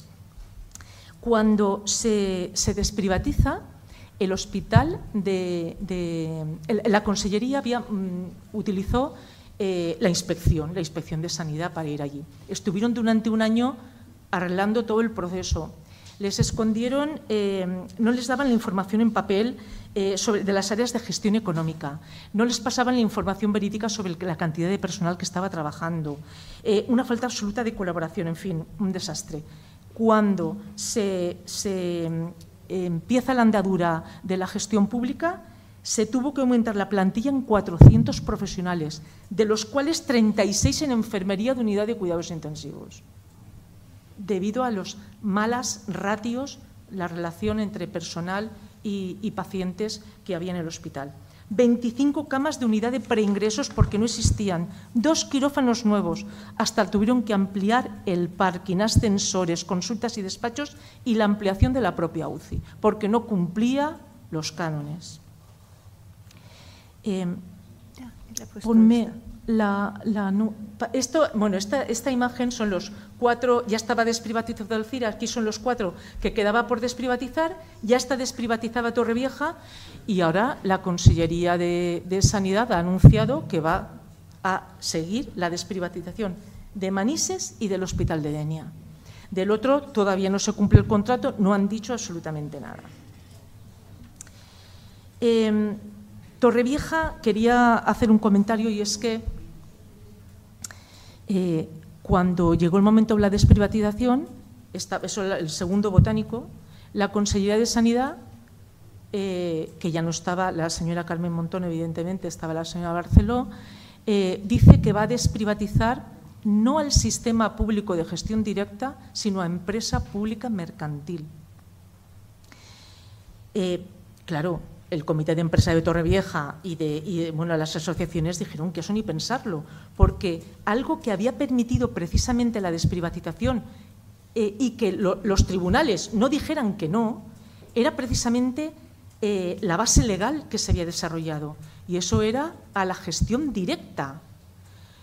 Si se desprivatizaba, se planteaba una desprivatización a la gestión, eh, a una empresa pública pero mercantil, es decir, con trabajadores laborales, eh, en la que toda la, plantilla, todos los trabajadores del hospital se oponen porque quieren revertir a la pública, dice, si lleváis ese planteamiento, el tribunal va a decir que no, porque si, empieza, si se hace el paso con un hospital en huelga porque los trabajadores no quieren ir, dice, eso corre en peligro la asistencia de los pacientes y el tribunal dice, no, hasta que no se solucione la forma del traspaso, no desprivatizamos. Al final entraron en razón, eh, nosotros nos opusimos frontalmente, Compromís también al principio titubeó, pero luego se, se opuso y se hizo la desprivatización a la pública. ¿De qué manera? Mal, porque como no habían estado preparando esa desprivatización a la pública, sino que habían estado remoloneando con una empresa eh, mercantil, pues ahí pasó. Y con la ayuda de la empresa de, de Rivera Salud, claro, Rivera Salud despidió a 200 trabajadores un mes antes del paso de la... Pasa la diapositiva, la siguiente, la siguiente, la siguiente. No, pues no, perdón. Esto es, mira, esto es... Eh, Modelo de reversión, finalización de contrato. Bueno, pues déjalo ahí, no importa. Bueno, lo que os estoy explicando más o menos es eso. sí, vale. Entonces, eh, la empresa, eh, claro, hizo este tipo de, maniobra, ¿no? 200 tal. Se necesitaron 700 trabajadores. Cuando se hizo, el día que se hizo el, pase, eh, las puertas de urgencia le faltaban trabajadores porque los habían despedido y no se había pasado la información a la Generalitat. Y de pronto se encuentra con que necesitan que los médicos internistas hagan guardias en puertas de urgencia, porque se necesitaba dar el servicio. Bueno, al final se desprivatiza Torrevieja y en, mayo se pierden las elecciones el gobierno del Botánico cae y llega el gobierno Vox y, PP. PP, eh, Vox intentó quedarse con la Consejería de Sanidad, pero el PP mm, se ve que dijeron aquí nos morimos, entonces no, o sea, eso lo, negociaron y no. Bueno, eh, hace diez días exactamente la, la Consellería dice que sigue la desprivatización porque hay un informe de mayo de este año, de 2023, un informe técnico de los técnicos de la Consellería que, que, son de otro gobierno, pero son técnicos de la Consellería, no cambian con el gobierno, ¿me entendéis? Y dice que el informe es un informe de 40 páginas que recomienda desprivatizar. ¿Por qué recomienda desprivatizar? Pongo aquí las conclusiones. Dice, uno, por la opacidad de la relación público-privada. Dos, por la liquidación anual. Las concesionarias deben, en, total, toda la, en toda la comunidad valenciana, más de 600 millones de euros a la Consellería porque no ha hecho las liquidaciones. Ha sacado, hace también unos días, el PP ha dicho que les va a perdonar 300 millones de euros para poder cobrar los otros 300 millones. El elevado coste de la concesión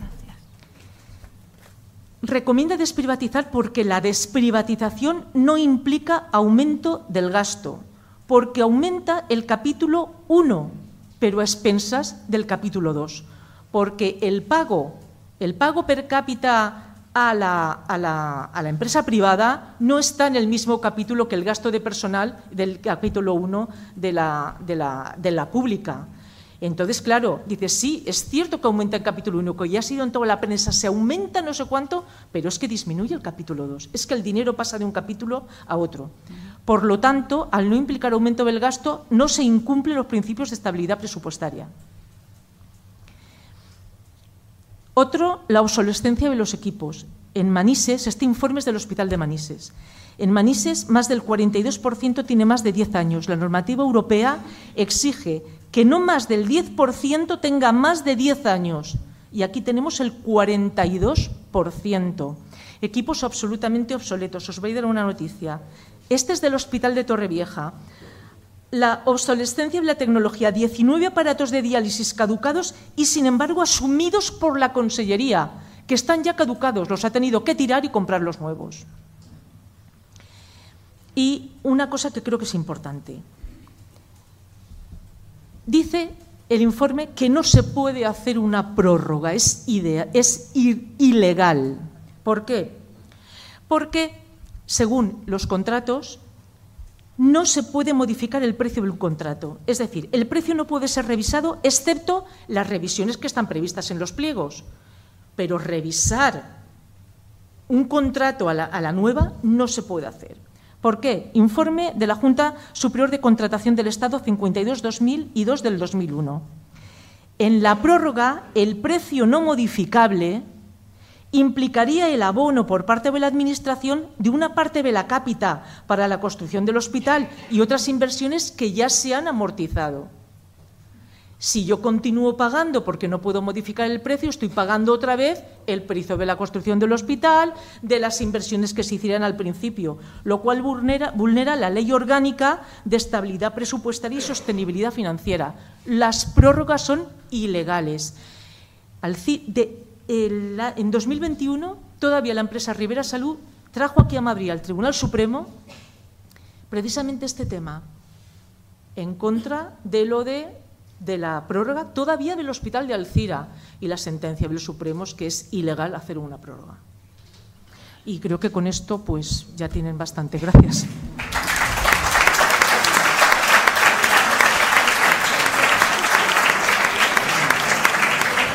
Lo siento, pero con eso...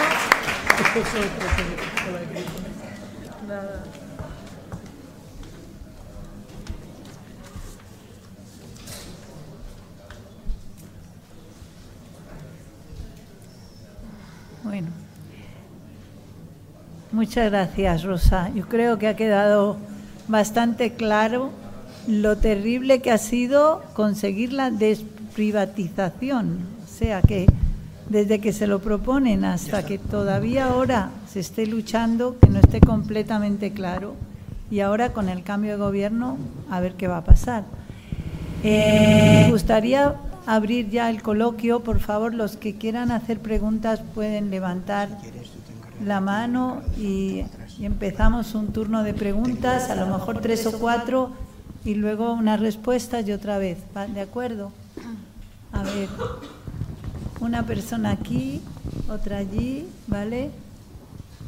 ¿Alguien más? Bueno, empecemos por aquí. Señora, por favor. Bueno, muchas gracias por lo que habéis estado hablando. Soy Carmen Esbrí de la METSAM Marea Blanca y responsable de sanidad de ATAC.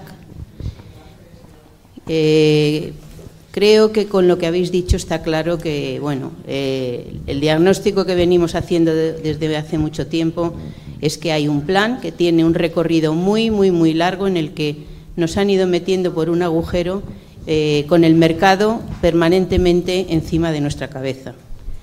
Ahora mismo no podemos luchar solo en un espacio pequeñito, en nuestra ciudad, en nuestra comunidad, sino que tenemos que ir a unos espacios amplios que mirar hacia el Estado y mirar hacia Europa. Precisamente el mercado está por encima de la salud y la salud tiene que ser una prioridad básica y tiene que ser eh, el elemento que domine todas las políticas. Hoy hemos tenido la eh, elección del nuevo presidente con un gobierno que, bueno, eh, creemos que es el necesario para frenar la deriva horrible que estamos teniendo en España, igual que en el resto de Europa, pero creo que desde el punto de vista ciudadano tenemos que mantener la lucha permanentemente porque hay grandes indicios de que se vaya a consolidar el modelo público-privado, que está parece ser dirigido desde Europa, pero que realmente no tienen por qué ponerlo en marcha, ni mantenerlo, ni seguirlo.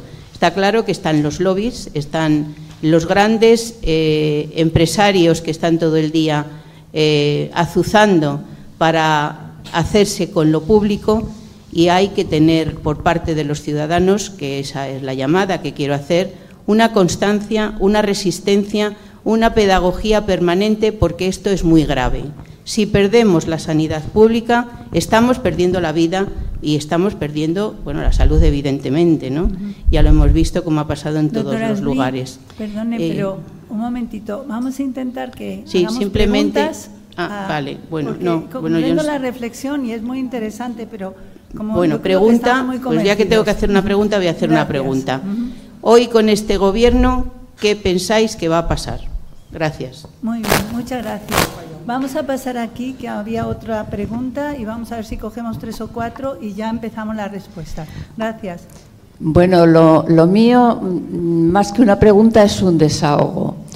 Eh, bueno, pero que sea cortito, por favor. Muy, muy cortito. muy cortito. mucha necesidad. Eh, en el tema de la sanidad da lo mismo que sea Madrid, que Cataluña, que el país valenciano, que Andalucía. Si estuvieran los gallegos también daría igual. A la hora de hablar de sanidad, todos lo que quieren todos es expoliar y, y, dejar eh, totalmente vacía la sanidad pública para meternos la privada y dejarnos pues en la más cruda estacada. Eh, ahí se han puesto enseguida de acuerdo. Así. Nada Gracias. ¿Alguna otra pregunta por allí? Sí, Vicente, por favor. Allí Vicente con él. con él. Eso, gracias. Yo, nada más, una, pregunta. Eh, respecto a fiscalía y todo eso, eh, ¿qué historias ha habido para la justicia que, que, se haya podido hacer tanto en un sitio como en otro? Por ejemplo, lo de Alcira, eh, ¿qué actitud tuvo, etcétera, etcétera? La Fiscalía, si la Fiscalía, por ejemplo, en Valencia o en Andalucía, la fiscal general o el fiscal general han hecho algo en Andalucía, a ver, en Cataluña, o sea, la pregunta es esa, ¿verdad? Los fiscales generales, ¿qué papel han jugado?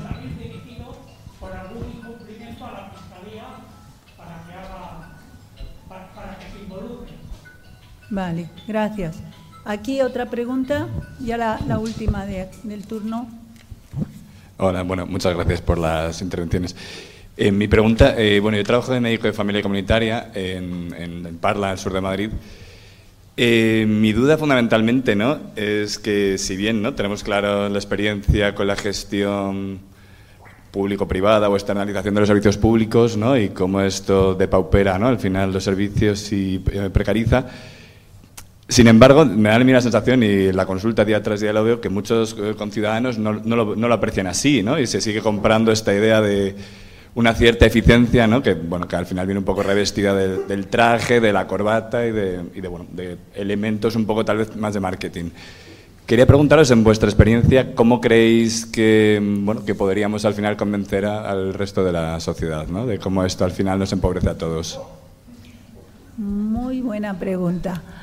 A ver, vamos a, vamos a empezar por, por preguntar a la mesa qué creen que va a pasar con el nuevo gobierno. A ver, empezamos con Nines, por ejemplo. Gracias. Una, una cosa optimista, por favor.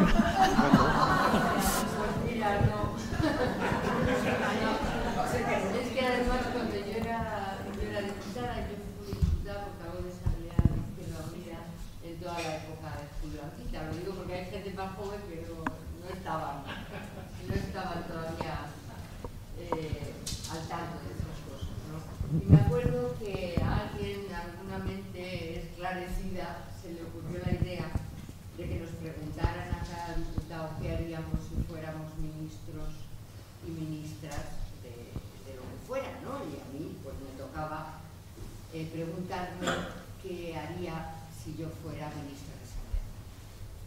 Y la respuesta fue dimitir al día siguiente. Por dos razones. Una, no entraba, no entraba en mis cálculos por romperme ni dejarme sobornar.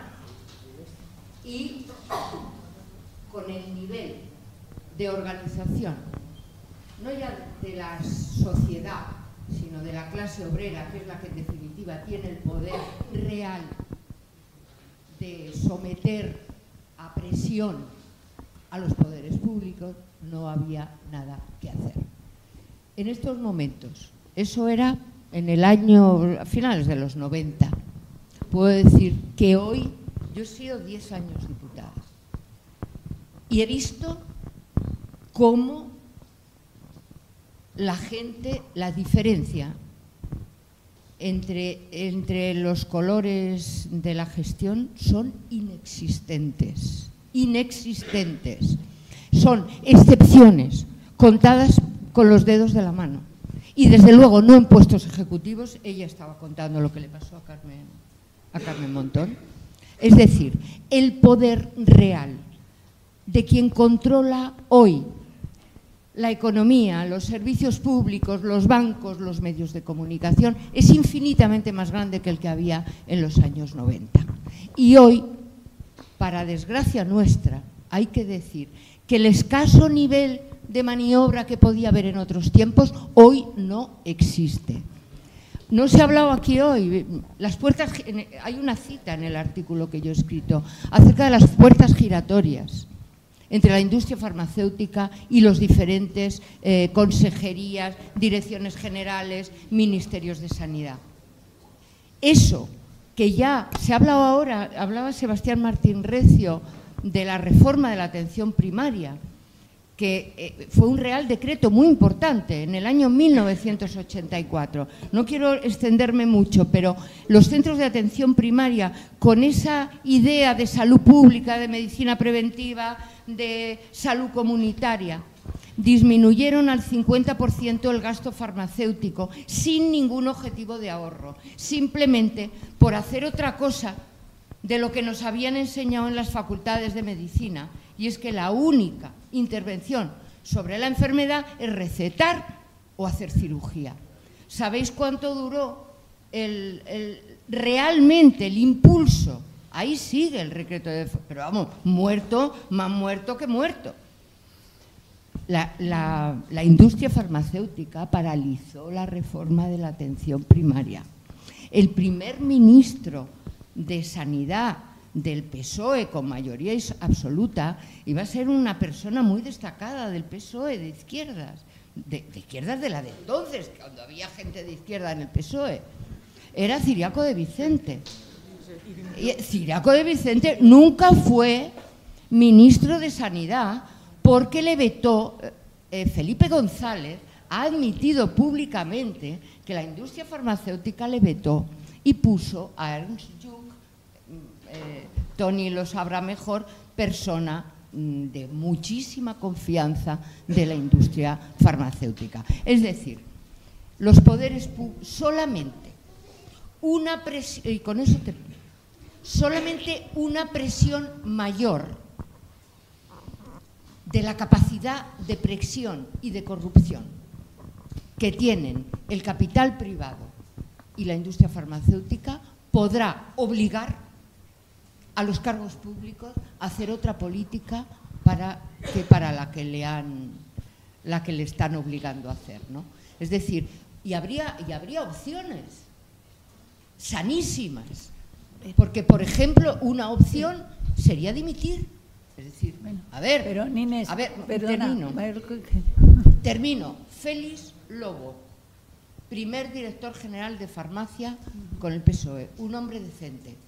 Hizo lo, más importante y es retirar del registro farmacéutico todos los, eh, fármacos obsoletos y que no tenían, tenían más efectos eh, adversos que favorables recibió, vino Kissinger en visita privada, en representante de, de GlaxoSmithKline, y el hombre recibió tales amenazas de muerte a su familia que dimitió. Es decir, las cosas son así, queridos compañeros y compañeras. Perdonar, pero es que son así. Y si no sabemos que son así, pues estamos dando palos de ciego sin saber qué hacer. Muchas gracias. Muy, eh, ¿Podría añadir una cosa? Ana, un, sí, sí, sí, sigue, sí, claro, claro, claro. Eh, una cosa que quería añadir. ¿Podéis hablar más alto? Quería añadir. Acercaros más al micrófono, por favor. Eh, ¿Se oye? Sí. Quería añadir algo, es que las presiones son bestiales, como, como dice Ángeles. Las presiones son muy grandes, como dice Ángeles, pero cuando ni siquiera llevas la desprivatización en un programa electoral, Sí, yo también es medio minuto, pero decir que eh, la pregunta, claro, es, puedo contestar a título personal. No nos hemos reunido todavía la Marea Blanca en Cataluña para ver qué, pero sabemos que va a salir. ¿Y qué pensamos? Porque lo hemos dicho antes. Realmente, eh, como decía una compañera que hablaba del desahogo, y en, casa el pobre está bien desahogarse un rato y llevamos justo un ratito desahogados de que por lo menos el PP Vox no va a ser el próximo gobierno, la cual cosa hubiera supuesto es realmente el caos más absoluto. Eh, va a haber más de lo mismo. Las presiones siguen siendo las mismas. la influencia de Europa que pilota y capitaliza esas presiones va a ser la misma. Ya no necesitan eh, que actúe el fiscal, compañero, ya tienen directivas europeas que se lo autorizan directamente sin necesidad de más trámites. Eh, ellos van a hacer mm, medrar. Mm, habría que entrar evidentemente en, cómo se gasta el dinero. Hablamos del gasto armamentista. No, es que eso no toca hablarlo en sanidad. Hombre, hay que hablarlo porque es que eso mata y además que mata, mata por dos veces. Cuando mata y cuando además impide que se gasten otras cosas. Mirar, solo puedo contestar que en parte, solo en parte, quiero ser sincero, depende, depende, pero mucho más de lo que parece de nosotras y nosotros, porque finalmente nosotros tenemos más razón y somos más.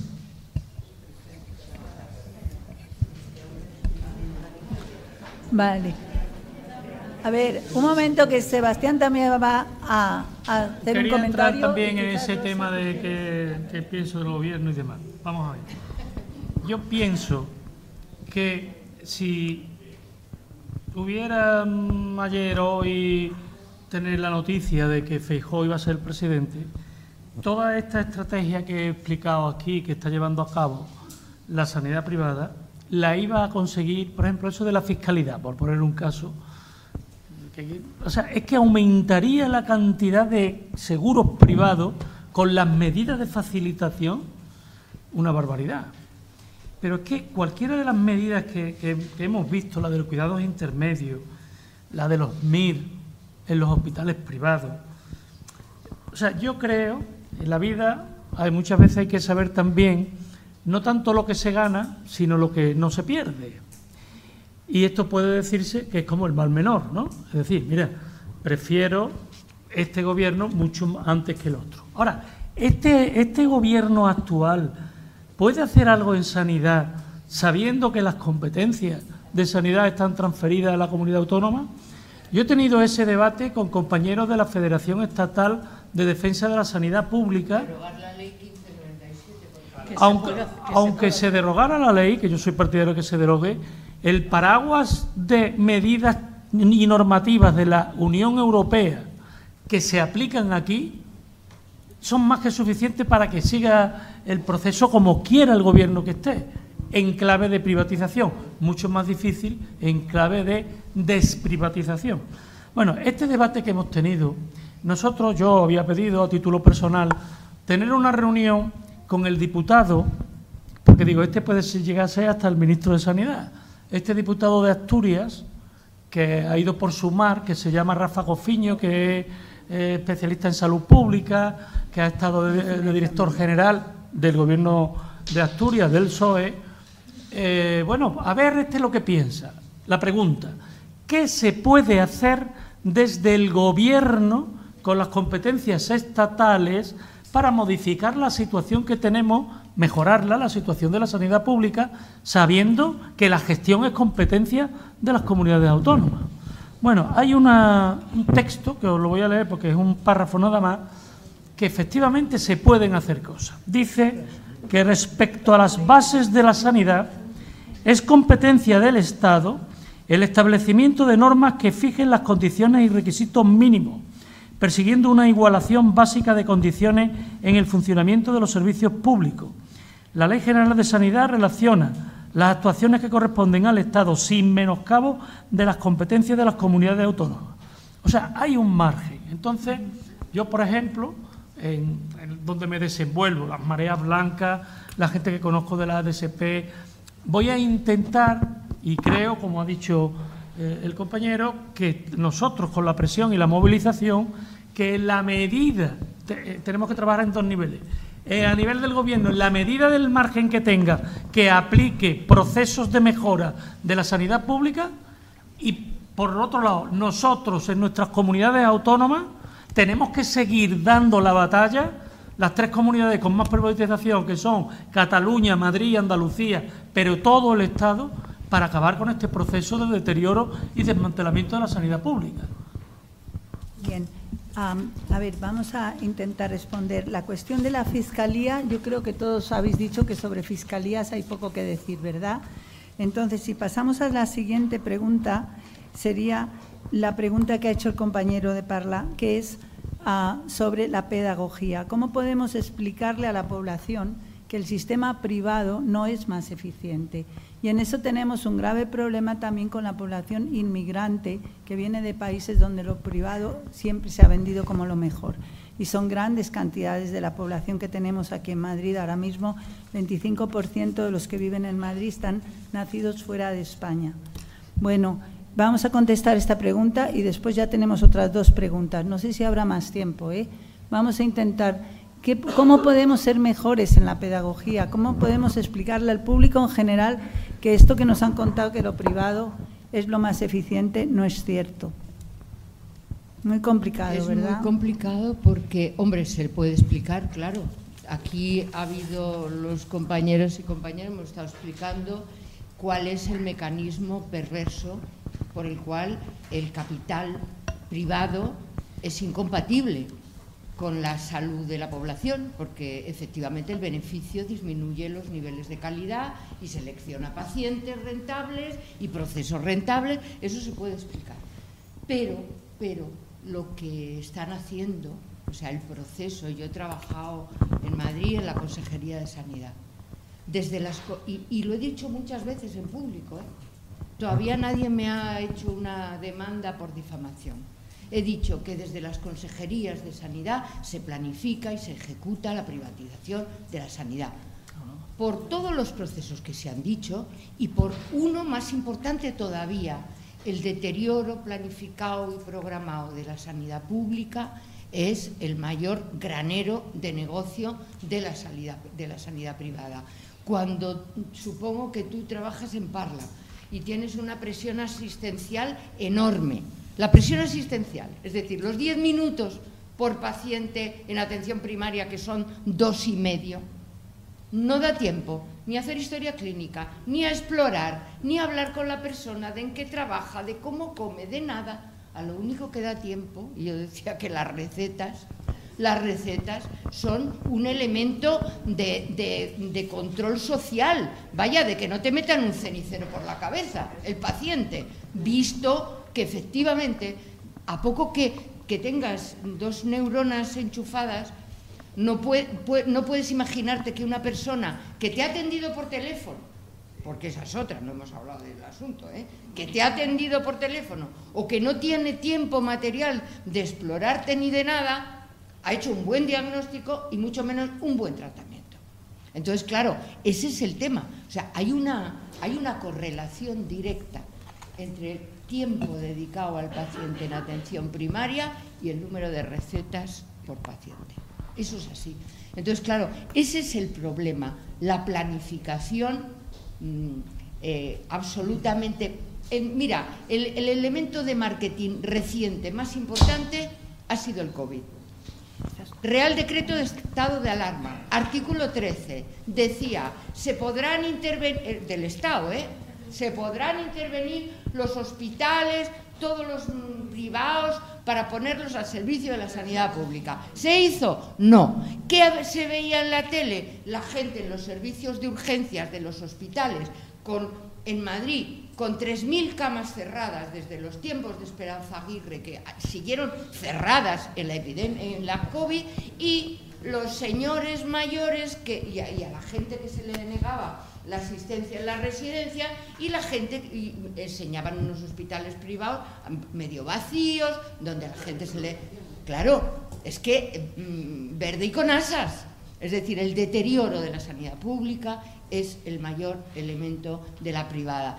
Y eso es muy difícil convencerle a la gente. O sea, porque claro, lo que habría que hacer es una sanidad pública de verdad, una sanidad pública de calidad, como la que te decía antes, donde tú sabes dónde la, vas a ver dónde la gente trabaja. Es que no, son cosas aisladas. Los más viejos os acordaréis de, de la muerte de seis jóvenes trabajadoras en Ardistil, en el país valenciano. Murieron en un taller clandestino con los pulmones quemados por los, mm, los, químicos que se usaban en la impresión de telas. ¿Quién los descubrió? Porque era un taller clandestino. Pero el centro de salud entonces, que funcionaba como es debido, sabía perfectamente dónde trabajaba la gente y cómo trabajaba. Y el, el- los- el personal sanitario identificó perfectamente cuáles eran las condiciones de trabajo. Claro, tú sabes dónde trabaja la gente que va a tu es, dónde viven, qué comen. Imposible. Bueno, a lo mejor tú haces horas extras, pero vamos, normalmente con la presión asistencial es muy difícil. Hay que hacerlo y es pedagogía política de primer orden, porque si el sistema sanitario público está deteriorado hoy es porque se parece a la sanidad privada. En menos elegante, pero en el fondo del fondo es el, el- el sistema sanitario privado. Bueno, perdonad, ve- a- vais a ser breves porque hay tres preguntas. Muy breve, mi cronómetro serán 30 segundos. Ay, perdón. Ah, no, es así. A grandes males, grandes poetas. Cuando ya nada se espera, nos queda la palabra. Convencer. ¿Cómo convencer, compañero, colega? Convenciendo. ¿Cómo convencer? Desde luego, no con inteligencia artificial, no con cibermedicina, sino con visitas presenciales. Cuando tú le explicas a un paciente, a, un- a una persona, mm, que necesitas para explorarle olerlo, tocarlo, verlo, ver al acompañante, palparle el abdomen. Cuando le explicas eso lo entiende. Y cuando tú le dices que por teléfono tú no le vas a hacer un diagnóstico porque te la estás jugando y ella la vida. Y que te estás jugando además, que no puedes hacer una prescripción. Cuando tú niegues las absolutas burradas del sistema, de este sistema mercantilizado, te vas a ganar no solo pacientes agradecidos, y como en Cuba, un día al año, el día del médico irás por la calle y la gente te abrazará, te besará y te felicitará porque estarás haciendo realmente de médico. Eso es así, convenciendo.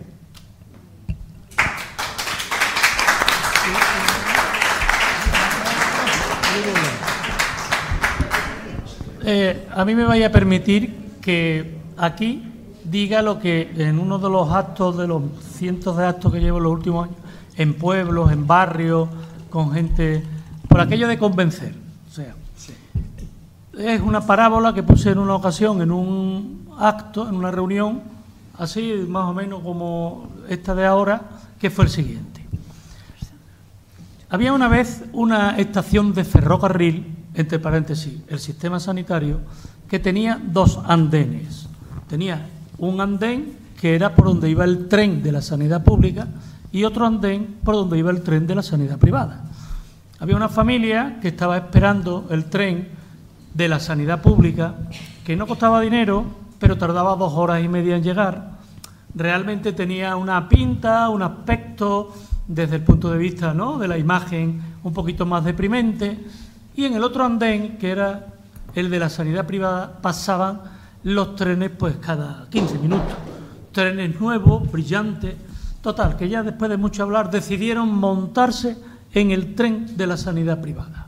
Iban muy contentos, mirando, tenían una pantalla de televisión dentro del vagón, muy contentos. Pero llega un momento que hay una parada que pone 65 años.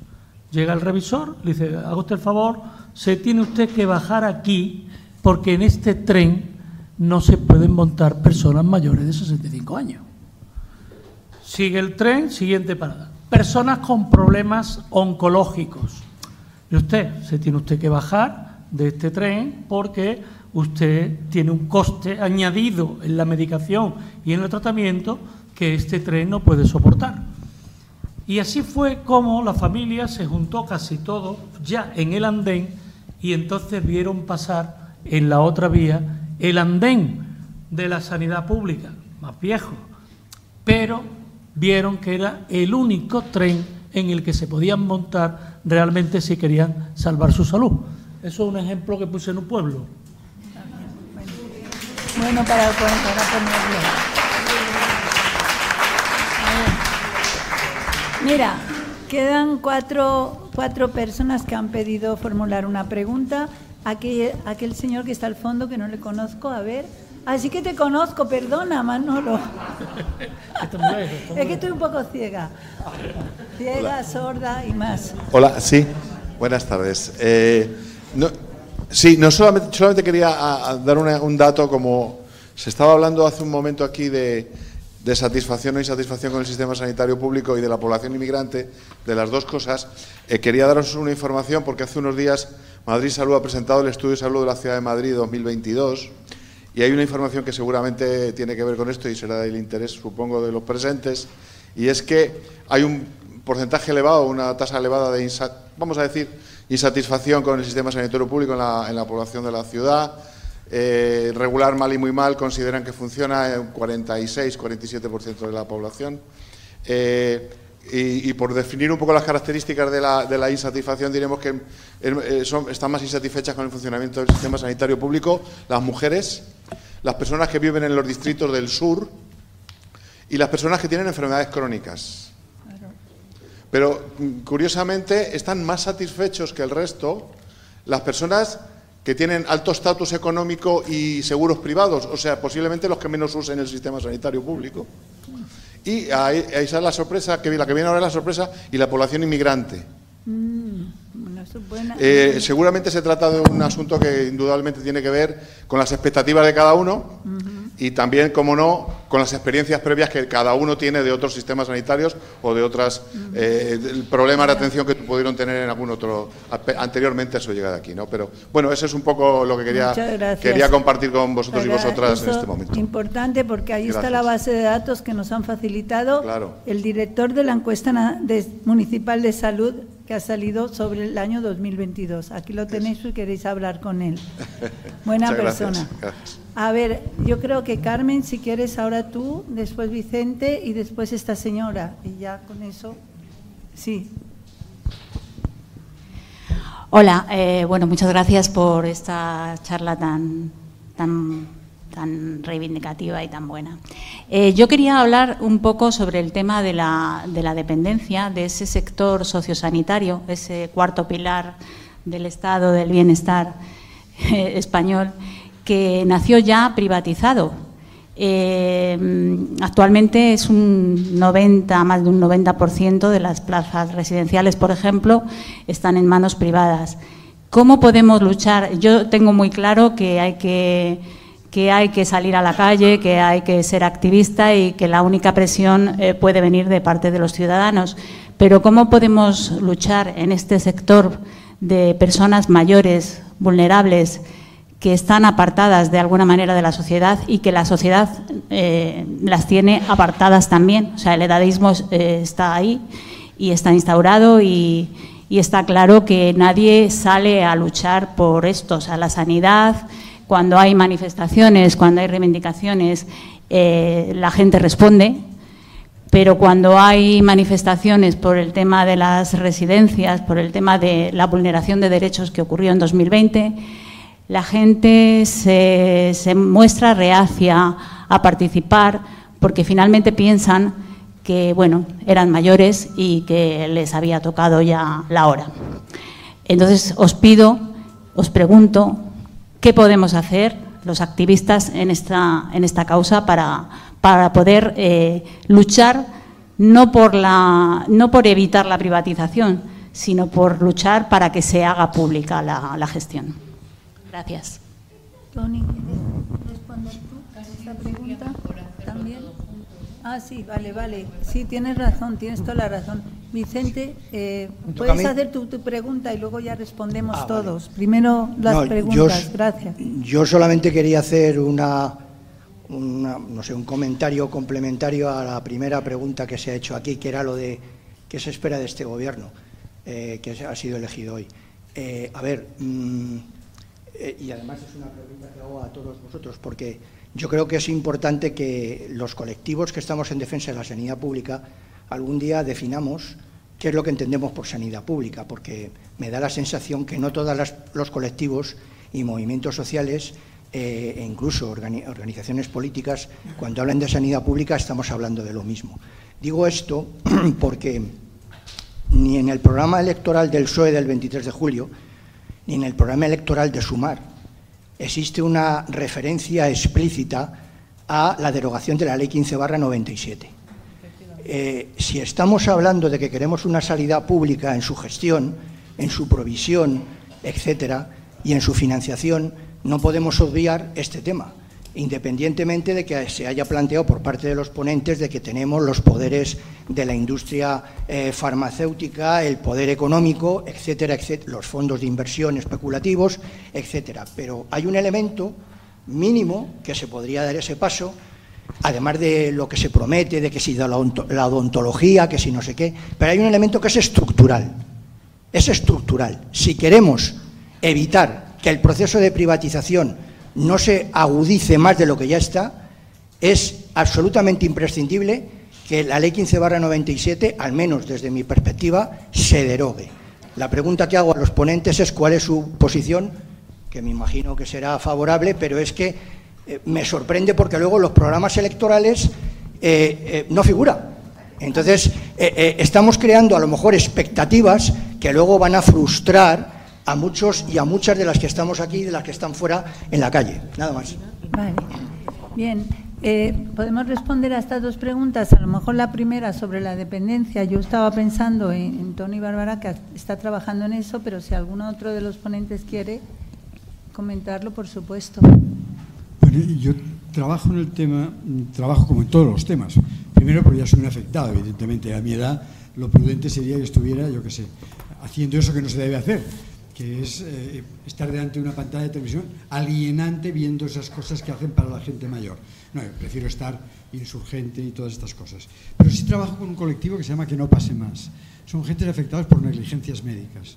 Y son gente que están organizados para denunciar negligencias médicas, sanitarias y evidentemente están en la lucha de denuncia sobre lo que se está dando, se daba, se dio y se sigue dando en residencias públicas y en atención en general a personas dependientes. Realmente eh, el tratamiento es fundamentalmente, básicamente, intolerable. Mm, por lo menos en Cataluña existe un colectivo que son eh, el Servicio de Atención Domiciliaria, que han montado un sindicato, el Sindicato de Atención Domiciliaria, que están en lucha permanente, porque claro, estas personas tienen una hora para ir de domicilio a domicilio contando transporte para atender una vez a la semana a una persona que es dependiente y que lo necesita para todo, para saber qué pastillas se han de, tomar. Es decir, es insoportable. Y en, las residencias, por más estrellas que les pongan, suele ser absolutamente unas ratios absolutamente eh, deplorables. Y el olor a, a urea es eh, insufrible. Y la soledad y la tristeza. Esta situación que caracteriza la calidad democrática de una sociedad. La nuestra está por los suelos, efectivamente. Hay una gerontofobia. La gente mayor solo se nos acude, nos llaman en dos ocasiones. Cuando hay un festival de productos para gente mayor, entonces evidentemente sí, de titines y de buques, eh, eso sí. O, cuando hay que votar, claro, entonces sí, los abuelitos hay que tratarlos bien. Pero no, esto es así. Mira, muchas de estas competencias de dependencia pasan por los ayuntamientos. Y los ayuntamientos pueden decidir si privatizan o no privatizan, o asumen. Conozco uno muy de cerca, que es el de Barcelona. El de Barcelona es de los ayuntamientos de España que a pesar de la fama que precede a la exalcaldesa, tiene más subcontratado, más externalizado el servicio de atención domiciliaria a las grandes empresas, empezando por una que se llama Eulén, que domina un señor que es de Madrid y que además se llama Florentino Pérez. Este es el rey de las residencias en Cataluña. y, en, otros sitios. No, no, pero hablo de la, de la que conozco. ¿Y sabéis qué propone? Aparte de luchar y predicar y manifestarse y acudir y llamarnos, depende, de, piden una sola cosa posible. Ni siquiera es derogar la 1597, que ya no contestaré luego. Claro que hay que empezar diciendo, bueno, tú no te puedes creer a nadie que no empiece diciendo la A con la B y la, la A, la primera A, es decir, la ley privatizadora tiene que caer, pero ya. Hace muchos días, ¿eh? Hay quien lo ha intentado. Eh, en Barcelona están pidiendo concretamente la municipalización, servicio público para atender a las personas mayores. Pero lo que realmente funciona es lo que da dinero, que son las residencias privadas. Por eso hay tan pocas residencias privadas, perdón, públicas y hay tantas de privadas que hacen el gran negocio. Bueno, residencias públicas atendidas por el sistema público con personal público. Esa es la solución. Ah, yo solamente quería añadir al respecto que está aquí Carmen Santiago, que cuando trabajábamos juntas en la Consejería de Sanidad hizo un trabajo excepcional, eh, precisamente comparando los niveles de calidad de la atención de, no sé si quiere ella decir algo porque no lo voy a decir yo, aunque me parece que es importantísimo eh, ese trabajo que se hizo que mostraba a las claras de cómo el sistema público mantenía unos ratios, unos niveles de calidad de la alimentación, de la atención, etcétera, y las, las empresas privadas eran, eran corrales indecentes de, de viejos, ¿no? Y bueno, y eso se demostró palpablemente, pero bueno, ella si quiere hacerlo. Claro, claro. Encima. Me parece, sí. Sigue, sigue, por favor. Eh, respecto a la, a la, pregunta de Vicente, en la legislatura pasada, el acuerdo de gobierno entre el Partido Socialista y Unidas Podemos, uno de los puntos era la derogación, ponía exactamente revisión de la ley 1597 de privatización de la gestión. Eh, esa ley eh, el PSOE cambió, la, quería cambiar la ley de, de, la ley de equidad de sanidad y nos llamó para, con un texto ya hecho, nos llamó, fuimos Echenique y yo a negociar ese tema. Y en esa nueva ley que ellos proponían, en ese texto, no estaba la derogación de la ley 1597. No pudimos llegar a ningún acuerdo, eh, entre otras cosas porque se acabó el gobierno. Pero ellos nos dijeron que no podían derogar la ley de privatización de la sanidad. ¿Qué ha pasado ahora en este programa? Nosotros enviamos, Podemos envió sus puntos en los que estaba la derogación de la ley 1597 al programa de Sumar y fue rechazado. No llevan ese punto en el programa. Sí, yo al respecto quería decir que no solamente la ley 1597, que recuerdo fue apoyada por el PP, por el PSOE, por el PNV, Coalición Canaria, eh, de quien me olvido. Bueno, votamos en contra nada más que Izquierda Unida y el BNG eh, en aquella época. Pero hay quien salió al día siguiente, y de eso quería hablar, hay quien salió al día siguiente a decir que qué maravilla tanto consenso parlamentario en torno a una ley clave para el sistema sanitario. Y fue la Federación de Sanidad de Comisiones Obreras. Eso, ese es un tema clave, clave cuando hablamos de lo fuertes y lo débiles que somos. Y la capacidad de soborno no solamente se acaba en los despachos de los ministerios o de las consejerías, continúa por los despachos de los grandes sindicatos. Y temas como ese tienen una enorme trascendencia en la fuerza organizada que se puede oponer o que puede exigir la privatización. La ley del medicamento no solamente es la 1597. A mí, yo hablo de lo que viví cuando yo era diputada. La ley del medicamento, que es absolutamente clave. La ley del medicamento pone en poder de la industria farmacéutica toda la política sanitaria en aquella época, desde Izquierda Unida, nos juntamos allí una serie de gente con cabeza dura y capacidad de trabajo y resistencia, hicimos, votamos que no con un texto alternativo.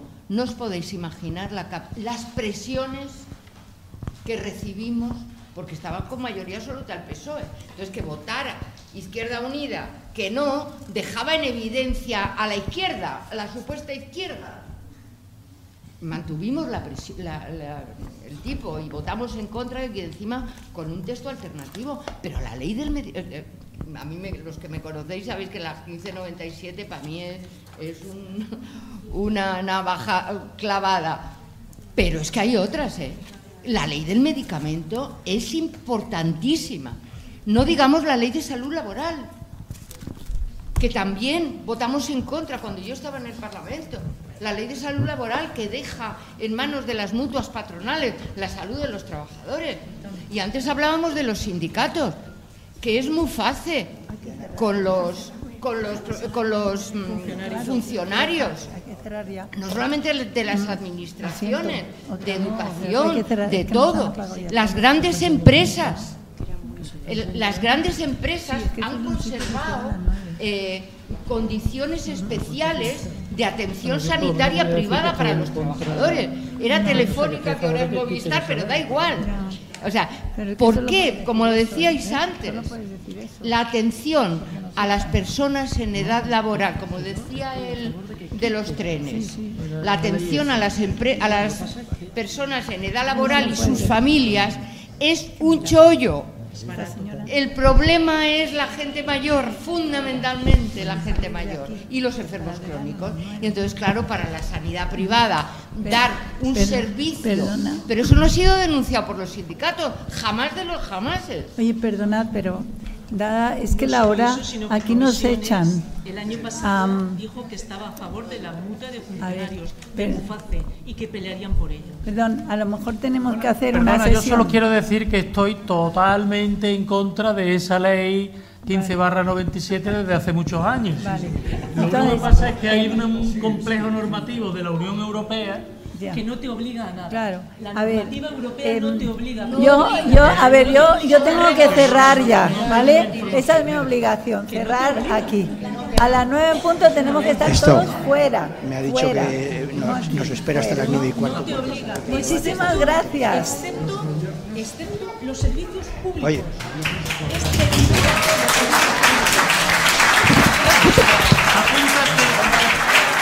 Y apúntate